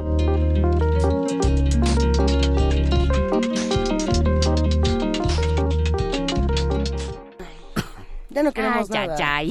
Ya, de verdad, ya no, es que qué desazón. Por eso vamos a ver a René Magritte. Mira, es más bonito, Luisa. Ah, qué agradable es René Magritte. qué, qué agradable, bueno, ya más allá de lo Esto no es política fiscal. Esto tampoco es una pipa. Más allá de la... esta, esta no es una pipa y estos no son los problemas del SAT y No, y esto, no, es seguir exprimiendo a unos contribuyentes cautivos porque se te van todos los demás y porque las empresas no pagan lo que deben y porque el 1%, la riqueza está distribuida en unos pocos que tampoco pagan lo que deben. Qué bonito es el país surrealista. No, ¿verdad? Qué divertido es el país Lo que tú decías, Luis, es muy importante porque le decías invasión a la privacidad que tiene que ver con este desglose automatizado que hacen las computadoras, como refiere Salvador Rotter donde, no sé, alguien comentaba en, las, eh, en algún tipo de examen de seguridad nacional que eh, se endeudaba muchísimo. Entonces, bueno, descubrieron que realmente se endeudaba no con lujo, sino con medicamentos para un familiar de una enfermedad crónica. Todo eso va a estar a la disposición de este, en una emergencia del aparato de seguridad bajo la ley de seguridad interior que va a tener el acceso a todo eso, ¿no? Nada más lo estás volviendo más terrorífico, Miguel Ángel sí, Ya, que ya nos vayamos. Que ya nos vamos.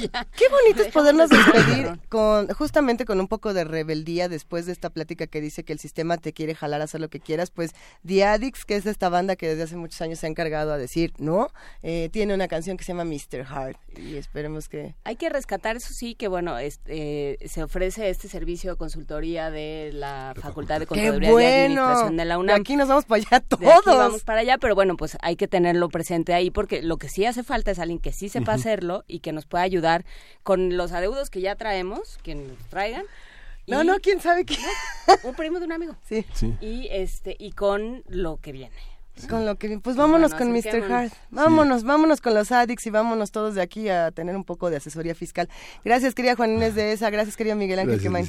Feliz cumpleaños, Frida Saldívar. Gracias por, ¿cuántos? 29, 30, 32. 17. Ah, ya nos vamos. Hasta mañana. Esto fue primer movimiento. El mundo desde la universidad y los addicts.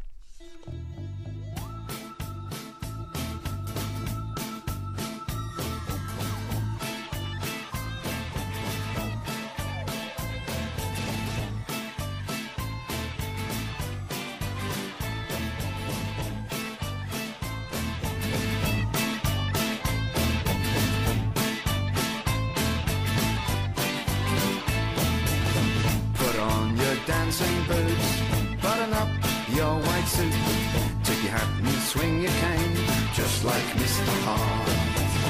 Get your swagger on, make your entrance long. You're singing when it rains, just like Mr. Hart. Shoot out a killer glance, you're too cool to dance. Sipping cocktails from afar, just like Mr. Hart. I'm a clockwork toy Wind me Sipping cocktails from afar, just like Mr. Hart.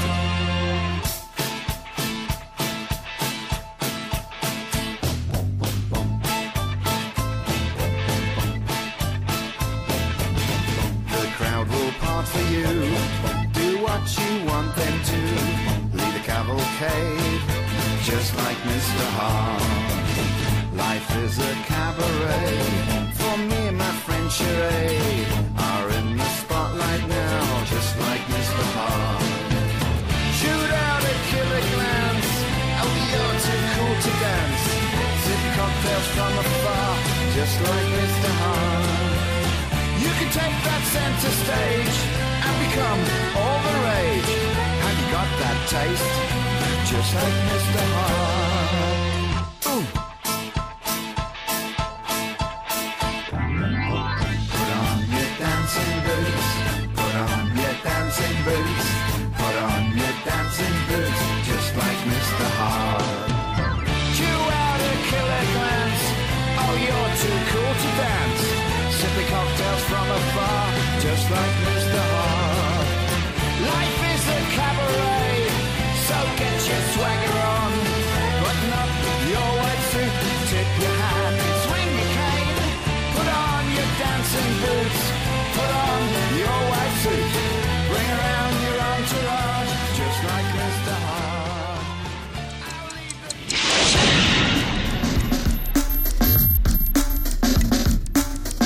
Radio UNAM presentó Primer Movimiento. El mundo desde la universidad.